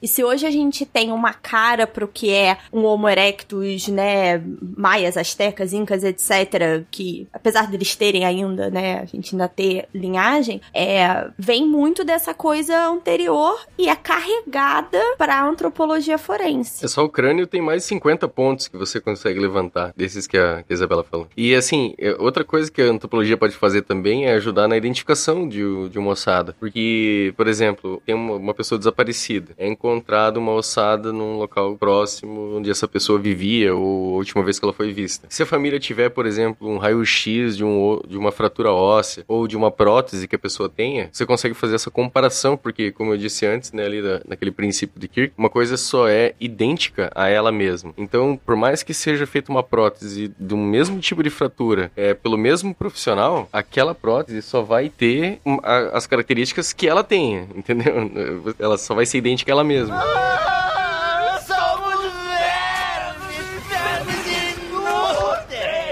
Tô achando fascinante, de fato, a, a complexidade que se pode utilizar de conhecimento humano para avançar numa investigação como essa. E, e, eu acho que um, que um ponto que a gente acabou não abordando ainda, mas que talvez seja o mais abordado em séries ou, em filmes e coisas assim, é de fato o aspecto mais psicológico do crime, né? É você entender desde motivações até a, a perfis, às vezes até perfis a, a, mais relacionados a doenças, né? Ou, ou algum tipo de, de, distúrbio ou coisa assim, mas enfim, entender o que estava por trás de um ponto de vista, é, bom, não somente do, do fato físico, mas sim o que, qual, qual era a, a lógica é, da mente, né? De um, de um assassino, de um criminoso, que pode ter sido a causa, a motivação para o fato em si. Imagino, e aí até começa com o próprio Lennon, tem ah, psicólogos, psiquiatras ou, ou gente da área no, na sua equipe, ou que vocês podem acessar, ou que vocês acessam com regularidade, Lennon? Então, temos sim. A gente tem, inclusive, uma sessão específica de psicologia forense. É, já tivemos, antigamente, uma sessão de hipnose forense, e a gente pode falar rapidinho sobre isso, mas é, a ideia é que você pode usar a hipnose para diminuir o trauma de uma testemunha, por exemplo, sabe? Então, a filha viu o pai ser morto, alguma coisa do tipo, entendeu? Você faz uma entrevista com ela com as técnicas psicológicas adequadas, é, extrai o que você precisa de informação e depois o, o terapeuta faz um, um, tipo de tratamento para que a pessoa não é, sofra menos com aquela situação. Isso é legal, cara? Digo, uma, a defesa, assim, de repente, imaginando uma situação, você tem aí uma, uma potencial testemunha que não tá falando porque tá com algum trauma, ou vem uma, algum tipo de interrogatório utilizando uma técnica de, de hipnose, e aí ela fala contra determinada pessoa, a defesa daquela pessoa não pode falar que, sei lá, foi induzida a partir disso, ou que utilizou alguma coisa que, que levou ela a falar aquilo? Talvez por isso não exista mais. Não.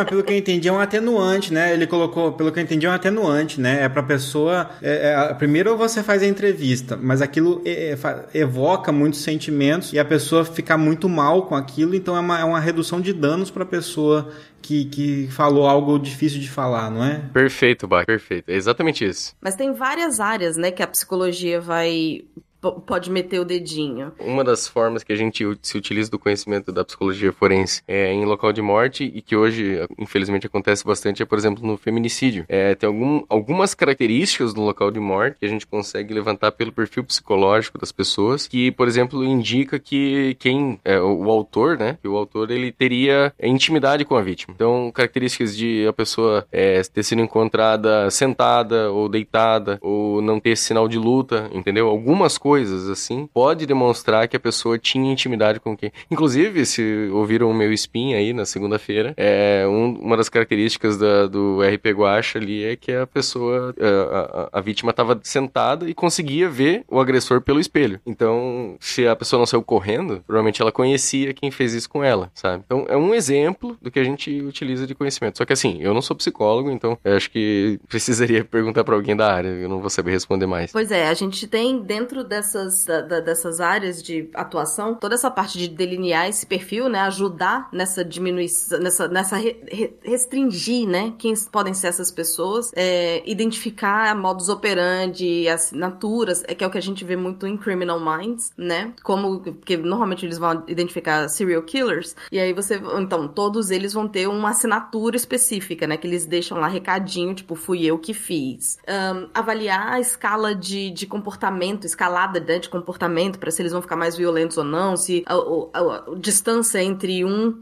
crime e outro vai diminuir. E a gente tem também várias séries que tratam disso, né? E você identificar também o padrão da pessoa, né? Questões é, pessoais dela, baseada em, por exemplo, tem aquele seriado Manhunt, né? Do Anna Bomber, que eles identificam algumas características na escrita, e não só na escrita, mas, por exemplo, ele comete um erro de digitação, né? Ah, spoiler. É, e aí a, ele, a galera percebe que ele corrige. Então, assim, assim, ele te- tomou esse cuidado. Só o fato dele ter tomado esse cuidado já diz muito do, do- do perfil dele, sabe? Isso é muito legal. Uma coisa que é que eu achei interessante também fazendo essa pesquisa é que essa, esses métodos usados, né, para basear o, o- a saúde mental, o exame, a interpretação de provas, é que na enciclopédia de ciência forense eles colocam o Maleus Maleficarum, né, o martelo das feiticeiras, como a primeira publicação que ensina a identificar comportamento criminoso. E, e é muito assustador pensar nisso, porque é, o livro é colocado, né, como que as bruxas, como os que seriam, é,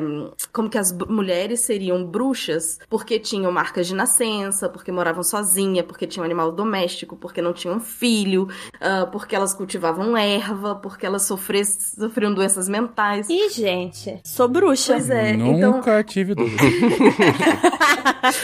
Então a gente precisa en- entender como que também os preconceitos e ideologias de uma época marginalizavam né, essas pessoas e que fez com que o, o faz, né, com que o mé- método científico seja cada vez mais importante para que a gente tenha certeza de que a gente não tá cometendo esse mesmo erro. Mas identificar uma bruxa é muito fácil. É só você colocar ela numa balança e ver se ela pesa igual um pato.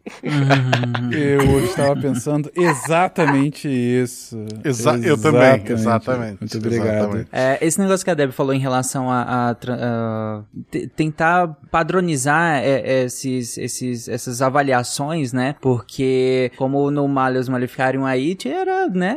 Era bem abrangente, digamos assim, é, a- ao gosto do, do, do preconceito que houvesse, né? Inclusive a gente tem vários sidecasts destrinchando o porquê disso e tudo mais sobre é, Idade Média e tal. É, mas a- essa, essa necessidade de se padronizar isso, tem, já que a gente tá citando muitas séries em todo o tópico aqui, tem uma série da Netflix que chama Mind Hunter, que ela mostra justamente um período em que o FBI tenta começar justamente padronizar o estudo dos serial killers, né? É, porque antes eram, era mais disperso, você tinha pequenos núcleos do FBI que pegavam casos isolados, né, ao longo do, de todo o território americano, e aí no, no Mind Hunter eles mostram justamente um período em que o FBI tenta começar a estruturar o estudo disso, né, tanto que na, na série mostra que eles chamam uma professora universitária ligada a essa área, você tinha agentes do FBI tentando justamente quebrar ó, o- os próprios agentes ali que queriam lidar é, com serial killers da maneira como lida com um criminoso qualquer, né? Aquela lógica policial comum do dia a dia e, e eles tentam falar, não, que é um criminoso especial, é diferente, a gente precisa ir a fundo, a gente precisa estudar, a gente precisa estruturar o conhecimento em cima de- desse tipo de crime. E acho que a série é bem interessante, inclusive, porque mostra, é, é baseado em fatos reais, né? Baseado num livro que inclusive descreve esse, esse momento. Então é bem interessante. É, eu tinha colocado o nome da série errado aqui, né, no negócio. É The Mind Hunter e o outro é Man Hunter, que é o da linguística. E, e aí, isso que o Tarek falou também, é, tá mais ou menos de encontro que eu queria falar, é, é que tudo isso são instrumentos ou ferramentas para tentar detectar algo, né, ou, ou descobrir algo, ou, ou aumentar a, a descoberta sobre algo, e é uma tentativa de previsão, né, eu quero prever se realmente aquilo que é, eu estou detectando corresponde à realidade, né, mas basicamente é isso. E tudo isso vai ter um padrão de, de uma acurácia, né, vai ter uma precisão é, específica e que nunca é 100%, nunca vai ser 100% e pode ser muito abaixo de 100%, né? E aí quando o Guaxa come, começou o podcast lá com a, com a história do polígrafo, por exemplo, tem uma baixa precisão, né? E se a gente não se atenta para que isso é uma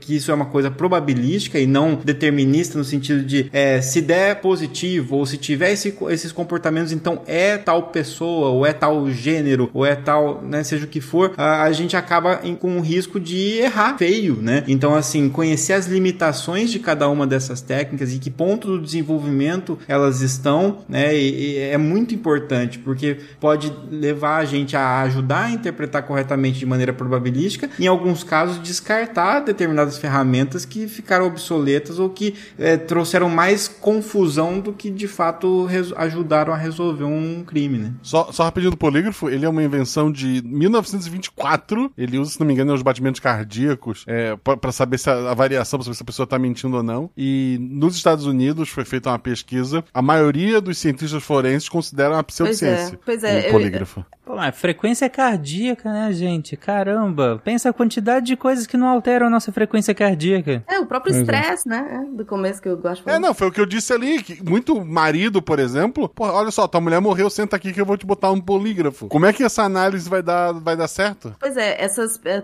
ah, pesquisas dentro da psicologia social e da cognitiva já demonstraram que não passa de 60% a, a, a acurácia, né? O- Eu acho muito o- ainda. os- né? né? Quão certo é. Então, 60% é quase como se jogasse uma Exatamente, moeda, exatamente. né? É igual, quase igual a chance, é verdade. O julgamento ia ser mais rápido, né? Cara ou coroa?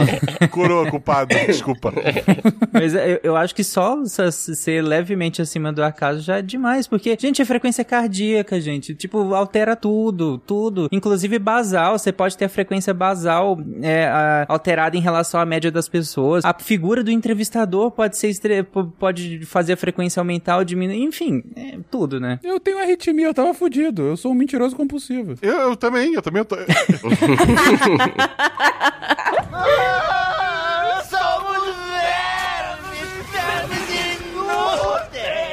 É, não sei se vocês conhecem, acho, acredito que sim, conhe- conheçam o canal do YouTube, que é o Vsauce, né, do Michael Stevens. Ah, eu pensei que você ia falar do metaforando. Não, é, é, então, não, do, não conheço esse. Ah, não? não conheço. Tá. Os ouvintes entenderam o que eu quis dizer. Deixa, vai lá. Não- eu não conheço os dois. Uh, Vsauce é, ma- é maravilhoso. Não, o Vsauce é genial, eu adoro o Michael, eu adoro o jeito que ele explica as coisas. E teve uma vez que ele fez uma série que, é, especial do YouTube, que na época era só pra assinante premium, agora tá livre pra qualquer um assistir, que é o Mindfield. Eu recomendo muito porque ele inteiro é fantástico. Mas tem uma parte específica que é sobre interrogatórios. E aí, dentro do episódio, ele tanto mostra como é possível você extrair uma confissão de uma pessoa que sabidamente não cometeu nada, é, como também existem algumas técnicas, técnicas que estão sendo desenvolvidas, que ainda não são utilizadas, mas, por exemplo, que, que daí é com, com eletrodos no cérebro, e aí você identifica os padrões cerebrais da pessoa, e aí, por exemplo, nu- numa, numa situação de furto, você sabe o material que foi furtado, aí você pega uma lista de suspeitos e começa a apresentar algumas imagens para a pessoa e identificar como o cérebro dela responde à imagem. E de repente eles colocam a foto do objeto que foi furtado. Para a pessoa que furtou, que tem familiaridade com aquele projeto, com, com aquela imagem, é, é, o cérebro dela vai ter um pico, sabe? Ele vai dar um, um sinal que é involuntário à pessoa. Então, nesse caso específico, aparentemente tem um resultado muito, muito, muito bom. Mas é claro, né? É uma pesquisa. Mas s- só um parêntese, Lena, para, eh, pegando esse seu gancho aí, que realmente, né, com um, um e tal, você conseguiria ver picos de atividade dependendo do tipo de marcador que você usasse. Por exemplo, gli- glicose, a gente usa um marcador de atividade secundário ao gasto energético daquela área. E aí, nesse seu exemplo aí, você mostraria o, o objeto furtado para quem tá, é o suspeito e você teria um aumento do pico de atividade numa área em que você considera que seja apropriada para chegar a essa conclusão. Mas e se a pessoa tem uma prévia relação com esse objeto muito anterior ou com em contextos muito específicos? Sabe, tem tantos É, daí você não pode usar o método, infelizmente. são muitas variáveis, sabe, que são É, mas na verdade o método, ele vai assim, ele, ele assim, ele não pode, nunca vai ser uma coisa única, né? Então assim, nunca vai ser um teste único que vai determinar. Então, por exemplo, deu positivo nesse método que o Lennon apresentou aqui. Ok, é um indício, mas ele sozinho não vai resolver o problema, né? Então eu acho que tem muito a ver quando a gente fala com me- paralelo com a medicina, de que a gente está sempre tratando o paciente, né? É, e os exames laboratoriais, os exames de imagem e tal, são complementares à análise, né? E aí, na mesma forma, né? Tem, você tem uma análise, uma hipótese, você está olhando para aquele crime, olhando para aquele, é, aquela vítima, seja o que for, é, é ali que você está tentando, o seu foco é esse, né? O resto é são complementos que vão ajudar a chegar naquela conclusão em conjunto, e é o conjunto que estiver alinhado e que haja uma coerência entre tudo isso. Se de repente deu aquela alteração lá no exame é, do eletroencefalograma com aquele, aquela pessoa, porque ela de repente é, tinha uma, uma relação prévia com aquele objeto e que não tem nada a ver com o crime, mas daí todas as outras informações a respeito não apontam para ela, né, e apontam mais para outra pessoa, talvez é, é de- dessa forma que vai ser resolvida a questão, né, provavelmente. Isso é muito, isso é muito legal, porque uma das coisas que a gente fala dentro da linguística forense é que não é, ela nunca vai ser a prova única que vai resolver o caso. É sempre a junção de tudo, né? O, o, o Lennon me rapidamente aí, mas a, a, todas essas ciências elas estão trabalhando para montar provas para serem apresentadas. Então, assim, depois disso, ainda tem muita coisa no processo judicial, dentre elas, né? A, porque isso é tudo ainda dentro da parte de investigação. Então, depois disso, ainda tem muita coisa, muita água para rolar ainda, né? Eu ia citar que ainda desse lado da psicologia tem duas partes que não é é forense porque como a gente falou tem a ver com crime, mas que a gente fala pouco que é desde a primeira entrevista. Então, o treinamento da pessoa que vai entrevistar o suspeito, é, a testemunha ou até a vítima, né? Como fazer essas perguntas até para obter resultados objetivos e que vão ajudar no processo. E até hoje em dia, eu e meus seriados procedurais, tem muito de como olhar esse lado psicológico no júri e dentro de um tribunal, por exemplo. No Bull, que é um seriado relativamente recente, eles fazem muito isso. Que tipo de palavra você usa para convencer? Que tipo de argumento você usa para convencer num caso X ou Y? Então, é, há quem possa pensar que isso tem a ver com manipulação, mas não é. É tudo uma grande psicologia é, do funcionamento da mente humana, né? E pode manipular sem querer, né? É, e aí ouçam os spins da Deb, porque ela tem vários spins de linguística forense, né, Deb? Justamente dessa área e são fascinantes, gente. Ah, obrigada, chefinho. Inclusive nessa área de interrogatório, né, Pois Deb? é, porque aí é uma, é uma área que a linguística e a, e a psicologia, elas, elas meio que se encontram, né? Tem vários spins meus e textos sobre o assunto no Portal Deviante, então não vou me estender não, eu só queria trazer uns exemplos, assim, de como ah, o linguista pode ser um perito forense, né? Qual, quais, ah, enfim, áreas e funções que ele pode fazer. Então teve um caso em 1987 do McDonald's contra ah, uma rede de hotéis que queria usar o Max Leap. E aí um linguista conseguiu mostrar que o uso do prefixo Mac tinha já se distanciado da marca do McDonald's e caído num uso independente, que significava básico, conveniente, né? Mostrando então evidências contra o argumento do McDonald's. No final das contas, o McDonald's terminou ganhando o processo porque o juiz achou melhor a evidência de uma pesquisa de mercado que mostrava que as pessoas ainda associavam o Mac com a marca do McDonald's. Esse é um bom exemplo para enfatizar que as ciências forenses analisam provas e emitem pareceres que, em conjunto, como eu já tinha falado, elas vão dar suporte para as argumentações ah, de casos, né? Elas vão, elas vão trazer mais evidências. Muitas vezes o parecer apenas exclui suspeitos e tal, não necessariamente aponta culpados também, como eu já tinha falado. Tem um outro processo também, um policial que estava infiltrado apresentou no tribunal por escrito todas as interações que ele tinha feito com- por telefone com o acusado, né? E aí ele argumentou que ele tomava nota toda vez que eles desligavam. Só que a contra-argumentação ah, não foi nem que a informação estava incorreta. Na verdade, ela estava era muito precisa, né? Muito, muito detalhada. E isso implicaria o uso de gravações que a polícia negava a existência. Então, uma análise linguística mostrou que seria necessária uma habilidade sobre-humana de memória para transcrever uma conversa com a precisão que estava transcrita ali. Ahn, recentemente teve um caso também de uma inglesa que de férias estava de férias numas ilhas que agora eu esqueci o nome e aí ela acusou um grupo de rapazes de ter estuprado ela e depois ela voltou atrás escrevendo um bilhete, né, dizendo que aquilo na verdade não tinha acontecido. E aí um linguista foi chamado para ver se ela teria sido escrito esse bilhete sob coerção e foi o que o linguista achou que os policiais ah,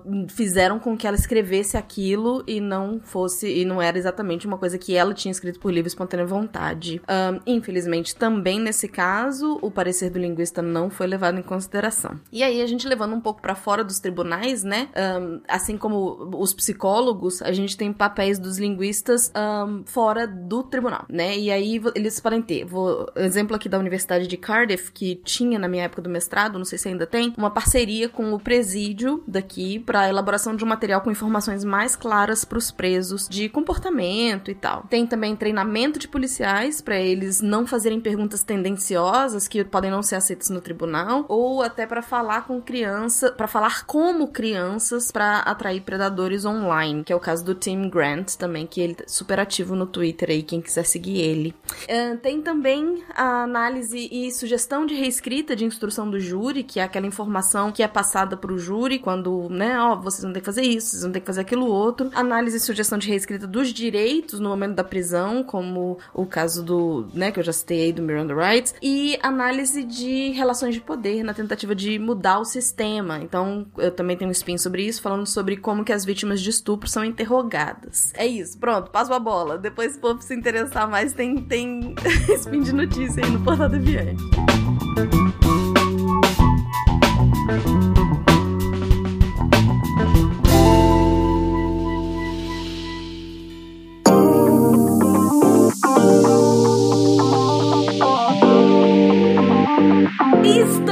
novo para mais um momento Cambly. Olha que maravilha! Temos mais promoção de Black Friday. Como eu disse na semana passada, o povo fica louco com essa Black Friday. O povo fica louco. o que, que a Cambly vai oferecer para vocês que estão ouvindo hoje, dia 5 do 11, ou até no dia 6 do 11, até o dia 7, até domingo, vocês têm a chance de se inscrever usando o nosso código do SciCast, SciCastBF de Black Friday ou SciCastBF Kids para os seus kids, para aproveitar três semanas de bônus. Três semanas de bônus além dos 60% off. Três semanas de bônus grátis nos planos anuais. Mais 60% off se vocês usarem o nosso código no cambly.com. Cambly se escreve C-A-M-B-L-Y. Então corram lá para fazer Voltando para o tema agora do SciCast, nessa semana comemorativa! Tivemos uma semana inteira falando de ciências forenses e eu encontrei uma psicóloga forense no Cambly. Não, gente, fala sério, a gente encontra gente com todas as especialidades, todos os interesses que existem no universo estão na Cambly. Bom, conversei então eu com a Sarah. E a Sarah, como psicóloga forense, primeiro eu vou colocar um trechinho em que ela se apresenta e me diz por que que ela foi fazer ciências forenses. Então, ouvi! We will be talking about we're actually gonna be having a whole week about forensic sciences. Ooh, I like forensic science. Exactly. I know. That's why I, I searched your interest. yeah, all right. One of my degrees was in forensic science, and I, I actually only got that degree because I used to watch all the forensic science shows, like the, and I was like, oh, I want to do that. That's fun. yeah, and then it wasn't like the shows; they make it look. Gente, eu vou dizer, eu já me diverti muito com os professores da Cambly. Mas acho que eu nunca ri tanto de doer barriga e bochecha como eu ri durante toda a minha conversa com a Sarah. Enfim, como vocês puderam ver, ela começou por conta de todos os seriados que a gente tá falando aí no cast de hoje, não é mesmo? Mas que a realidade era um pouco diferente. Ela, como psicóloga forense, ela tratava de m- mulheres, né, jovens adultas que estavam saindo da, do foster care do estado, né, da, da, da guarda do estado tendo que se virar no mundo e mulheres com problemas mentais. Então elas eram tratadas e essas clientes, ah, e aí ela faz até uma crítica ao, ao- à questão de como os Estados Unidos lida com a doença mental, e aí fala que algumas vezes ela teve que ir é, ah, ao tribunal para poder falar em favor, né, dessas, dessas pessoas, na tentativa de que essas pessoas, mesmo tendo efetivamente cometido um crime em algum momento, que elas não fossem jogadas na prisão e sim que elas pudessem se manter na casa ou no, no ambiente, lá na clínica onde ela trabalhava, para que um tratamento fosse continuado e não interrompido. Então, escutem esse trecho porque essa declaração eu achei muito, muito interessante. I have had to go speak on behalf uh, of my client's office. It's more like a witness to to attest Yes. to their ability to socialize. Exactly. Or, or you know, um, if they did do something that um, was technically a crime, I would advocate for them and, and explain their mental illness and their condition and, and basically trying to defend them legally, right? But, um, and, you know, we're working with them where we will take, you know, take responsibility and keep them with us. And um, if you would be so kind as to let us continue treatment with them rather than of throwing them in them in jail. jail. Yeah, exactly, exactly. So, um, E é isso! Tivemos a Sarah falando sobre psicologia forense e as dificuldades que ela enfrentou e ah, como era, né, testemunhar pra essas ah, em favor dessas mulheres. Eu achei super interessante. E digo pra vocês, vão lá, corram e se inscrevam no Cambly, porque se você se inscreve até dia 7 do 11, que é depois de amanhã, se você está ouvindo isso na sexta-feira quando sai o SciCast, você vai ter 60% de desconto nos planos anuais, mais 3 semanas de bônus grátis. Não sei se vocês lembram, mas na semana passada eram 4 semanas, era um mês, que agora virou 3 semanas. Essa Black Friday tá diminuindo, então corre e aproveita logo se você deu mole de não pegar semana passada e corre e vai pegar as 3 semanas de graça que você vai conseguir usando o nosso código SciCastBF ou SciCastBF Kids. Corre lá no cambly.com, C-A-M-B-L-Y. Vejo vocês nos textos da semana no final do cast. Beijo!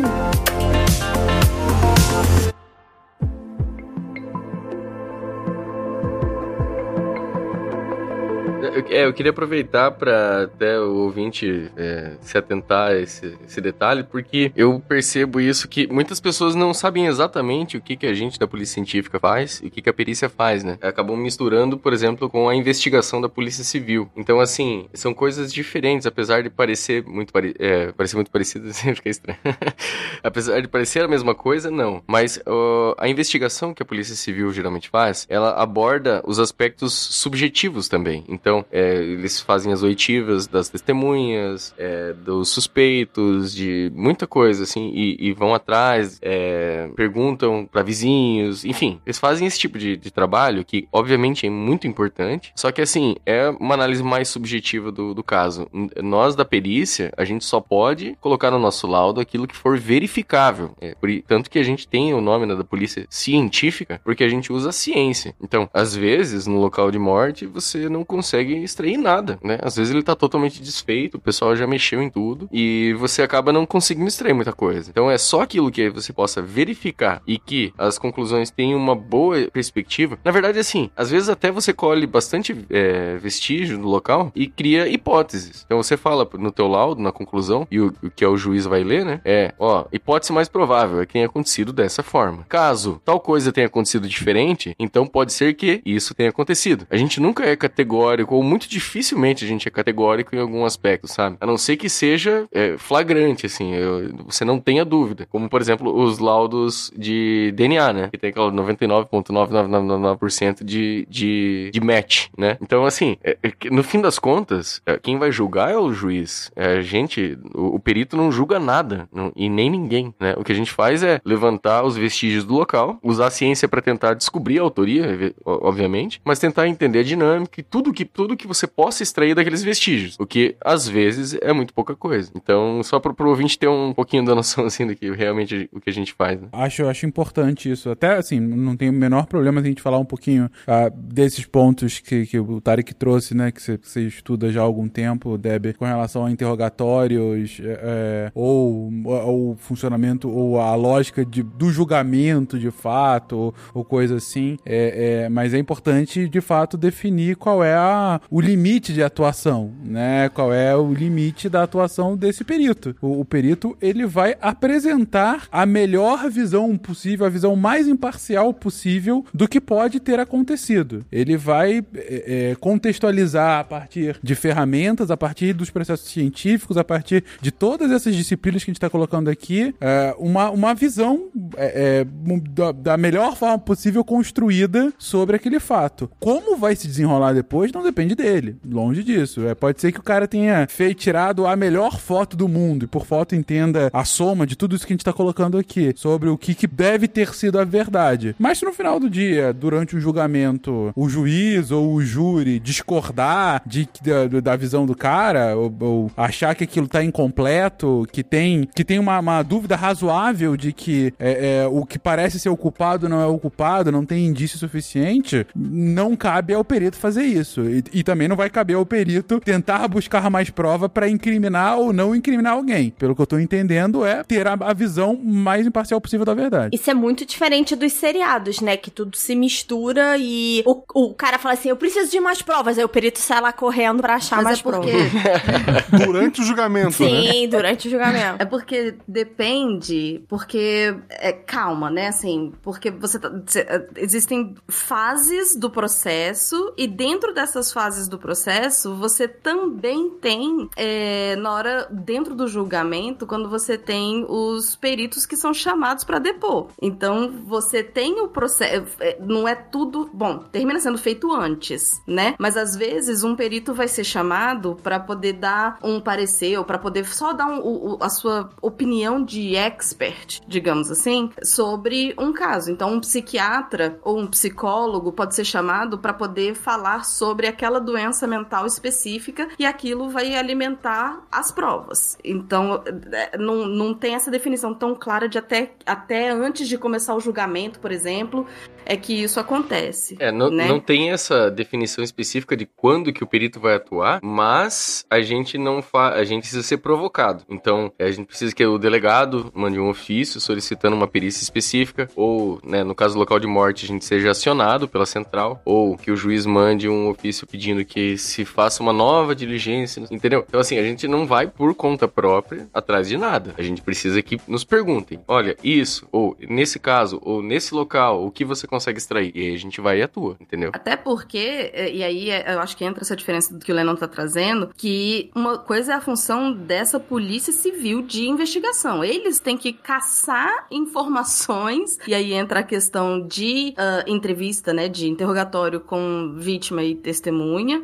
E aí, a partir dessa informação, você passa essa- ah, ah, essas dicas, né? Assim, olha, a gente tá procurando isso pro pessoal da polícia científica. Mas dentro da, da- do próprio processo de entrevista, você tem a colaboração tanto de psicólogos quanto de linguistas. Você tem, no sentido de treinamento antes para como lidar com alguns tipos de pessoas ahn, e tanto no sentido de cuidado com o que você tá fazendo porque o que a forma como você tá fazendo pergunta pode ser descartada no, no julgamento mais tarde pela forma como po- você tá leading né o enfim E não só isso, Deb, é a forma como o perito descreve a- as evidências, os vestígios e as conclusões no seu laudo podem ter impactos diferentes. Então, assim, a, é, a parte linguística na nossa produção do laudo é muito importante. A gente precisa ser muito claro e também a gente precisa se resguardar para não falar o que a gente não sabe ou o que a gente não pode concluir. Então, acontece. Pois é, um dos artigos, um dos artigos que eu li sobre a questão da fotografia é porque a pesquisa que foi feita foram, enfim, foram colocados adesivos com ferimento lá no manequim e aí foram analisados por duas pessoas para elas verem, né, como que elas descreveriam aquelas ah, ah, lesões, aquela a partir das fotografias e que o tipo de vocabulário usado por elas foi diferente, apesar delas estarem analisando a mesma coisa, né? Então existe também uma busca muito grande dentro de todas as ciências forenses, de novo, Lennon me desmente, é, para tentar que a gente construa metodologias cada vez mais sólidas e mais uniformes no sentido de que Padronizado. padronizadas, obrigada, Pra poder ah, tentar, né, essa, essa que fica mais que fique mais fácil, né, e todo mundo consiga se entender. Sim, com certeza. Tanto que, assim, dentro da Secretaria Nacional né, de, de Segurança Pública, a gente tem o que a gente chama de POP. É, inclusive, dentro da instituição também, a gente tem vários POPs. E O POP é uma sigla de Procedimento Operacional Padrão. Então, nessa situação, você precisa é, tomar esse, esse, esse cuidado, você precisa é, levar esse, esse, esse material. Enfim, é um procedimento padrão para que o resultado se- possa ser verificado depois, né? É, Afinal de contas, a gente tá falando de ciência, né? É, É, exatamente, esse é o ponto central, né? É a reprodutibilidade básica, da, do princípio básico da ciência, né? Da evidência científica. Não, perfeito. Só que o perito, ele tem a, a, a liberdade, né? E, e, claro, vocês podem até depois entrar na discussão se isso é, é justo ou não, mas o perito ele tem a, a fé pública, né? Então, o que o perito disse no laudo dele, assume-se, presume-se como verdade. Então, assim, ah, você falou da foto, né?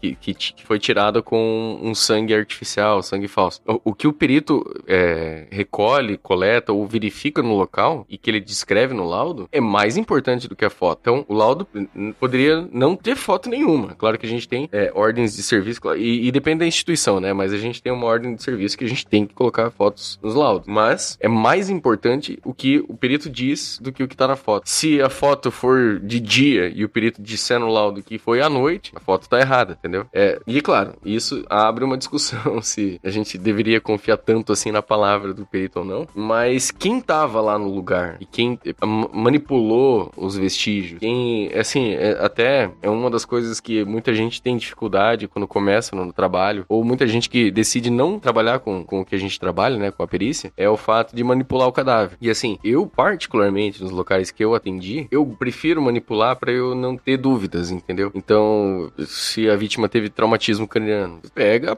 apalpa o crânio e, vê se tem, se o, se o osso tá íntegro ou não, né? É, você procura lesões, é, você verifica a rigidez, que é, o ouvinte pode voltar lá no, no, no cast de morte, que tem os, os efeitos pós-mortem, né? Uma delas é a rigidez cadavérica, que também acho que foi descrito no, no episódio de Fisiologia do Exercício 2. É, então, assim, você pegando, você sabe, você, você começa a ter mais é, tranquilidade para você descrever o teu local de morte. Então, assim, é, apesar de ser questionável, assim, se, o, se a palavra do perito tem que ser a palavra final, é, quem foi lá, quem manuseou, quem pisou no sangue, foi o cara, entendeu? Então, acho que merece um pouco do, do da confiança, entendeu? Não sei se eu tô sendo, com o meu viés aqui, pode ser que eu tenha viés pro meu lado, mas... Faz, faz todo sentido. Você tá falando que a opinião de um expert que esteve lá deveria ter um, um peso de uma opinião de um expert que esteve lá, né? É, ainda que,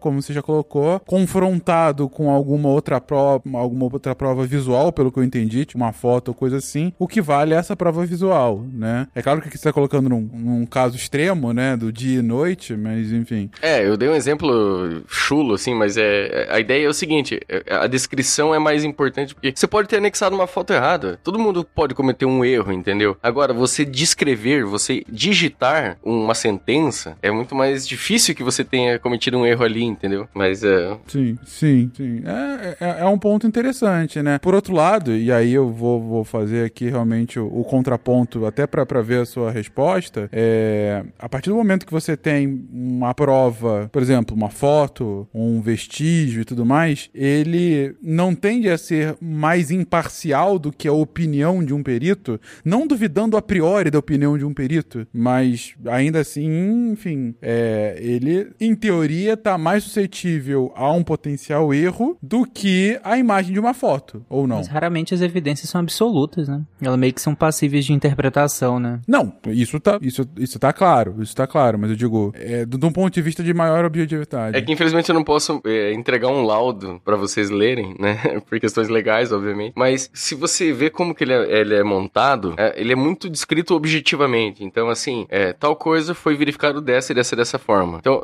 vamos lá, pro, pro ouvinte ter uma noção de uma estrutura de um laudo. Claro que cada perito faz mais ou menos do seu jeito. Eu, como eu comentei antes, tem os POPs, né? O procedimento operacional padrão, que sugerem uma estrutura de laudo, mas o perito tem a liberdade de fazer da forma que ele achar melhor, né? E também de acordo com as, com as situações. Mas, é, de modo geral, o laudo começa assim: um preâmbulo dizendo a data que, que, que, que aconteceu, por que, que ele foi chamado, se foi chamado por telefone, por, por ofício, enfim. Tem o, o preâmbulo ali que, que, que, dá um contexto. Aí, um contexto mais uma questão documental. É, foi através do ofício número tal, datado do dia não sei o que, enfim. Depois vem o histórico. O histórico é aquela parte do laudo que não, não depende da, opi ou da opinião ou de constatação alguma do perito. É o que passaram para ele. O que, que me contaram quando eu cheguei lá, ou quando o que estava no ofício, o que, que eu sei antes de eu fazer o meu exame. Esse é o histórico. Então você diz, ó, o policial militar tal falou que isso, isso, isso. E você monta esse corpo para quem estiver lendo também ter o mesmo o contexto que você. Aí entra no, se entra no exame necessariamente. Então daí você descreve todos os vestígios que você encontrou no local. Você fala, ó, vestígio tal foi encontrado nessa região a tantos metros e tantos centímetros de tal local. Tira foto foto, enfim, descreve mesmo, que a gente,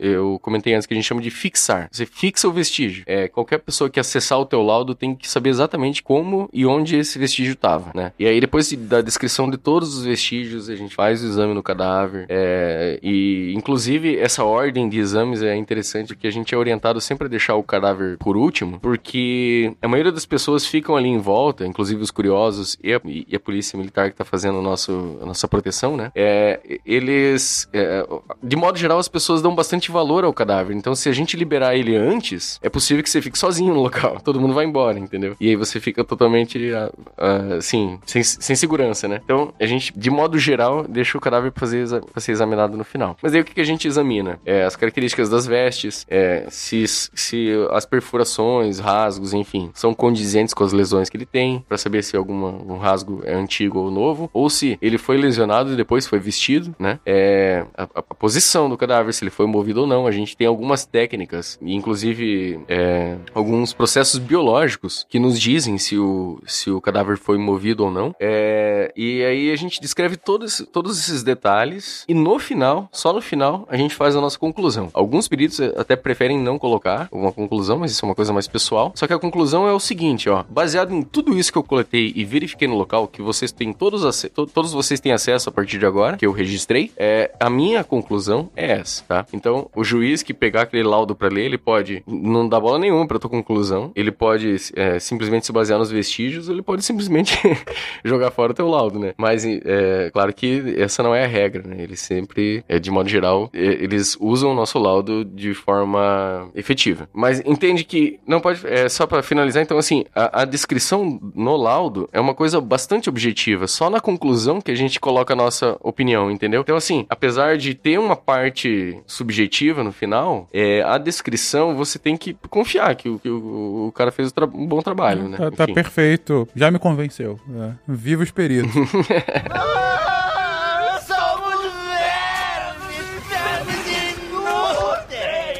Um paralelo legal que a gente pode fazer, já que a maioria de nós não tem contato com a perícia direto, mas a gente tem contato, de repente, com a, com a área acadêmica, né? Talvez seja com os artigos científicos, né? Um artigo científico, ele tem todo um relato de, um, de uma experiência, de um ensaio clínico ou de um relato de caso, que seja, dependendo do estudo que a gente está fazendo. E o que está relatado ali pelos pesquisadores, ele vai um pouco dessa fé pública, né? De, de, de, de você acreditar que o pesquisador está sendo honesto naquele, no relato daqueles resultados. Ele apresenta dados, ele apresenta muitas vezes fotos, mas o, que está ali sendo apresentado tem uma introdução, o que aconteceu antes e que ele se baseou, tem a conclusão dele, tem a discussão que ele está falando algumas coisas a respeito da, de, do ponto de vista que ele quer é, mostrar ou demonstrar ali, e tem os resultados que muitas vezes podem e devem ser auditados, mas aquilo que está de fato no artigo é, é, é, o, é, o, é, a ponta do, do iceberg daquele experimento todo que foi feito do dia a dia, e a gente confia que aquilo está certo. E o que eu acho que pode ajudar ajudar nesse caso é assim, é sempre uma análise crítica desse relato, né?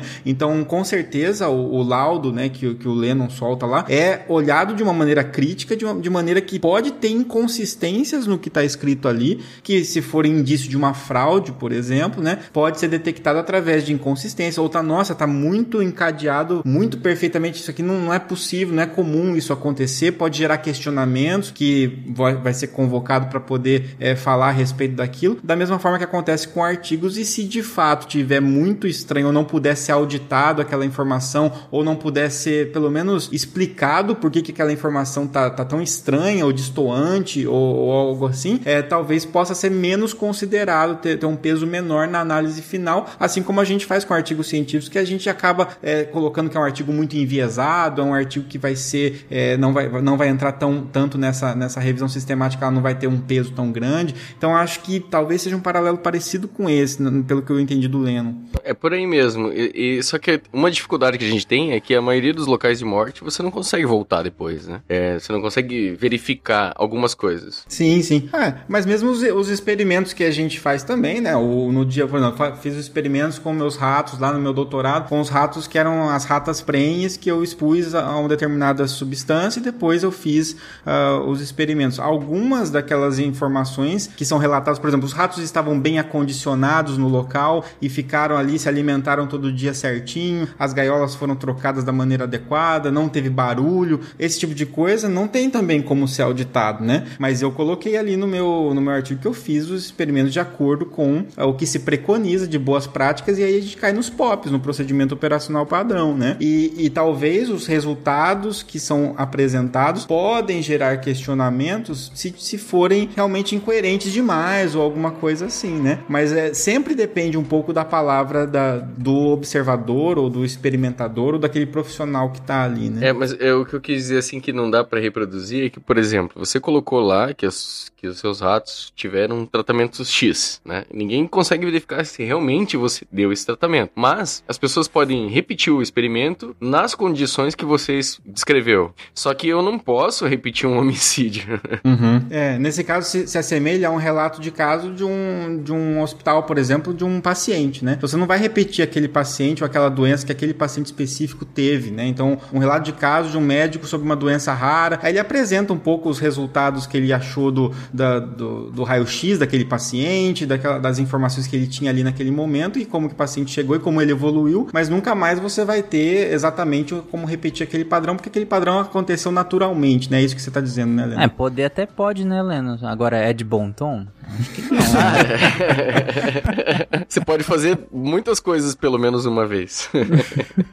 Mas eu assim, só e só para que eu lembrei agora assim da, dessa questão de você poder verificar o que você descreveu no seu laudo, é só um, um relato rapidinho do que aconteceu comigo, evidência anedótica, mas é, te, teve um, um acidente de trânsito que eu atendi e que pelas lesões que a vítima teve, por tudo que eu consegui coletar no local e todos os vestígios, eu cheguei a uma dinâmica, entendeu? Então eu consegui, ó, isso causou isso dessa forma e tal. E montei aquele corpo de, de ideia. E depois que eu já tinha montado isso, o investigador conseguiu me passar um vídeo é, que ele coletou do local. E aí eu consegui ver que foi exatamente o que eu consegui chegar, entendeu? E aí isso é muito. É muito prazeroso, assim. Claro, é, é difícil explicar dessa forma porque, pô, é a morte de alguém, né? Mas você conseguir reconstruir toda aquela história baseado na, na ciência, entendeu? E depois você ter certeza que aquilo foi do jeito que você fez, entendeu? Puta, é, é muito. É, qual que é a palavra? Eu não sei nem dizer. Gratificante. Gratificante, obrigado, Deb. Essa é a palavra. Então, assim, você saber que você conseguiu usar as técnicas certas, da forma correta, e chegou a uma conclusão que estava certa, isso te dá um, um, conforto, assim, como profissional, né? E aí eu só queria fazer um, um apelo também ao ouvinte, assim, aproveitando a oportunidade. É, se você se deparar com uma situação de morte violenta, que tá a polícia lá isolando o local,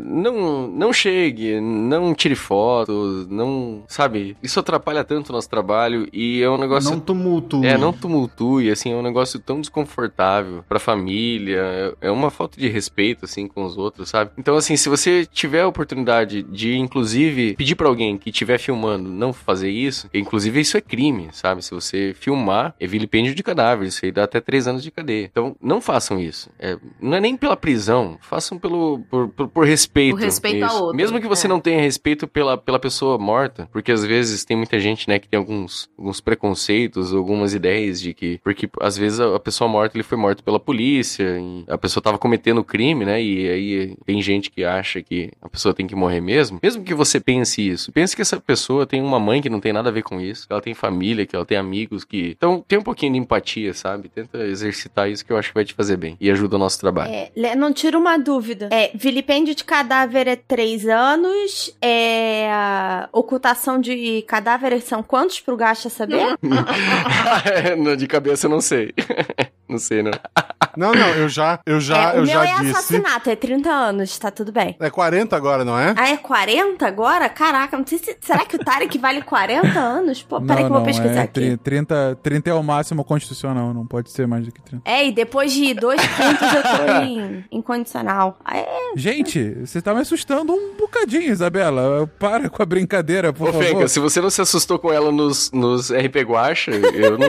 Pô, eu... Eu volto a dizer que é brincadeira.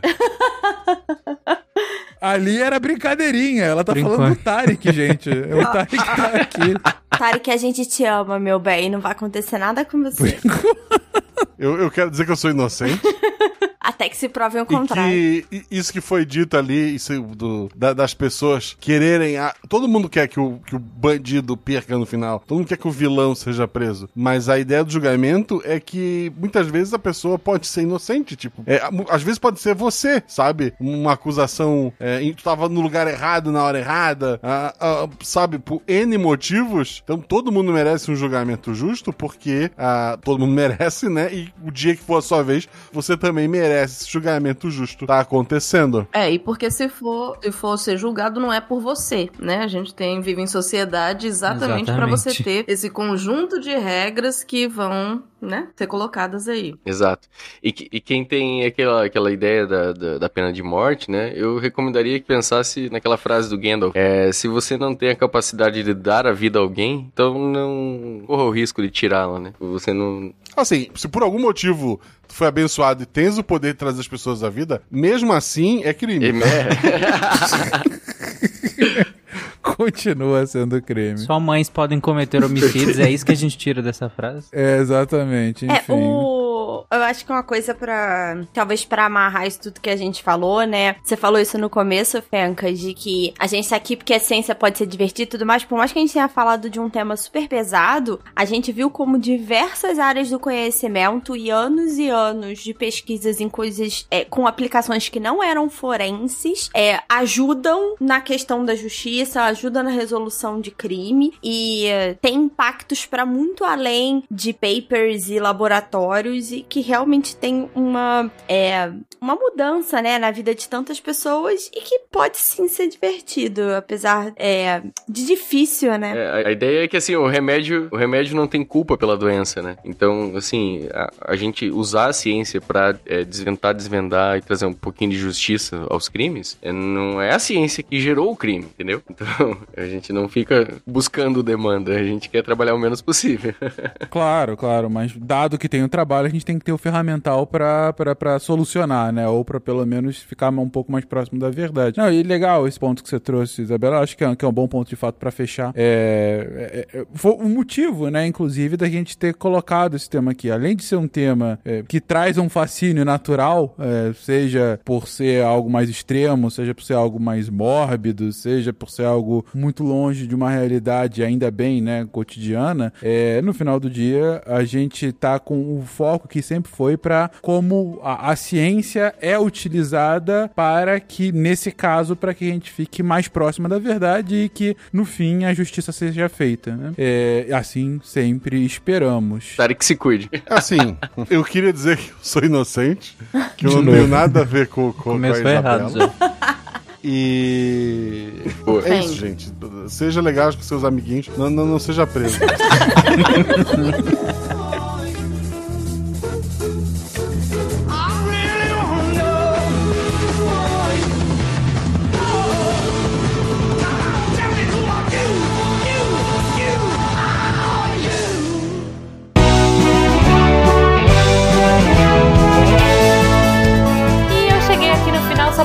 recadinhos marotos, agradecer a todos vocês, nossos patronos que fazem a ciência divertida, que a partir de um real pelo PicPay, Padrim ou Patreon ajudam a gente e ajudam o projeto a continuar. Eu gostaria de dizer que se vocês quiserem trocar ideia com a gente naquele Fala Que Eu Discuto, é no contato arroba. Se for pelas redes sociais, arroba Portal Deviante no Twitter e no Instagram. E, claro, o jeito que a gente mais gosta é aqui pelo post mesmo. Você clica no site do Deviante, entra no episódio de hoje, rola até o final lá e coloca o seu GIF, sua dúvida, sua sugestão e a gente vai ah, trocar ideia com você, tá bom? Os participantes estão sempre de olho aí pra interagir. Eu queria agradecer também ao Cambly que ah, apoia a gente também, que tá aqui agora nesse novo formato. Eu espero que vocês gostem. A gente tá fazendo com muito carinho. Eu e a Debbie agora nós estamos nos revezando aí. Eu tô achando uma experiência muito divertida, muito gostosa. Espero que vocês gostem também e que isso inspire vocês a, quem sabe, trocar ideia aí com os professores que a gente tá falando. E se a gente tá recomendando, gente, é porque eles são gente boa, eles são divertidos e vocês vão adorar conhecer, tá?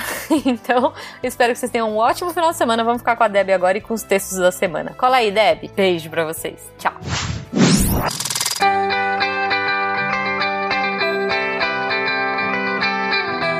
Quem lança essa semana pra quem já vai fechar? Eu li! Que maravilha, anime! E aliás, não só os textos, mas você viu o que aconteceu no portal essa semana? Eu vi! Tá assim, um negócio muito legal, né? Tem assim, um monte de coisa sobre o mesmo tema, assim, né? Que é o tal do CSI Cast. Hahaha, CSI Cast, SciCast. É isso mesmo, anime.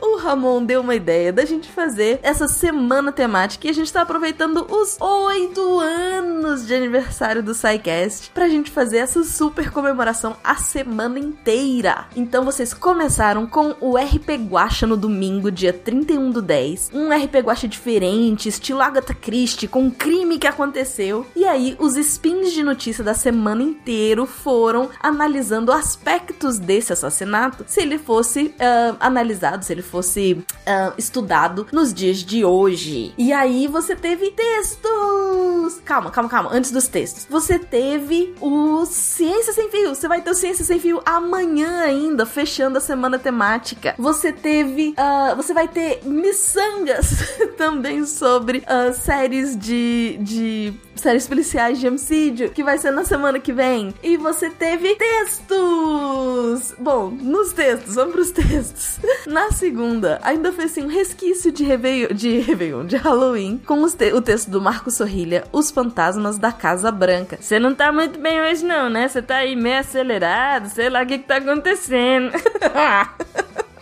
Fala você então, vai, de terça-feira. Terça-feira teve texto da Bruna Estevano, Os Primórdios do Romance Policial e Suas Ramificações. Muito bom, gente, esse texto da Bruna, ah, com relação à, à ideia, né, de CSI Week, de, ahm, de crimes e policiais investigação. Tá muito, muito, muito interessante. Na quarta teve texto meu, Linguística Legal ou Linguística Forense, que, tá, que saiu, que é um spin e que eu transformei em texto também. Na quinta, anime. Na quinta teve texto do Marcel Ribeiro Dantas, A Falácia do Promotor, do Advogado de Defesa, de todo mundo. E ele vai falar assim, né, do negócio que todo mundo faz, mas que não é legal aí. Não, vai lá ler.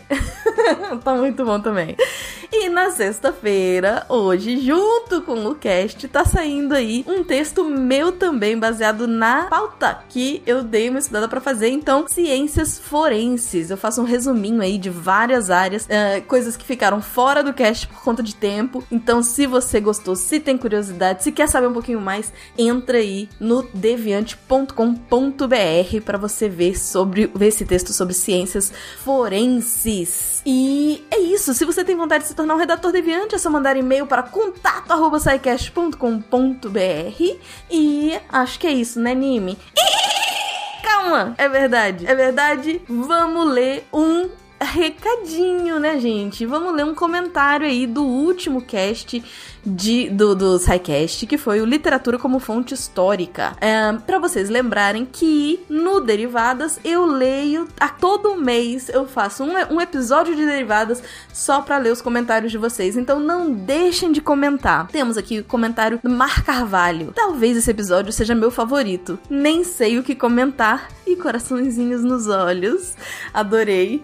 Tem também comentário do Leonardo Souza. Massa o episódio. Lembrei muito de algumas obras que sempre pensei que podiam, dentro das condições até ditas no episódio, ser fontes históricas assim também. Como o Guarani, que coloca o indígena perfeito para ser vendida essa imagem na época, Agosto, o Cortiço, a própria Carta de Caminha. E principalmente lembrei da história do Cerco de Lisboa, quando Saramago brinca colocando um não na história para brincar com a história que ele contava. E assim viaja do presente passado de Lisboa. Curti demais. Gente, o cast tá incrível, vão lá e sempre comentem. A gente adora ter essa interação com vocês, beleza? E agora sim, aqui é a Dev Cabral, editora do portal Apagando a Luz da Torre Deviante. E o Nime? E o Nime?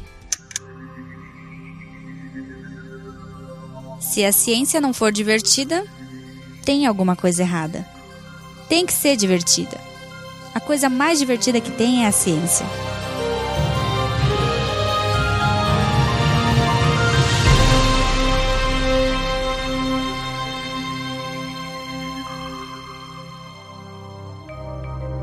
Este programa foi produzido por Mentes Deviantes. deviante.com.br Este programa foi editado por Tapcast. Edições e Produções de Podcast.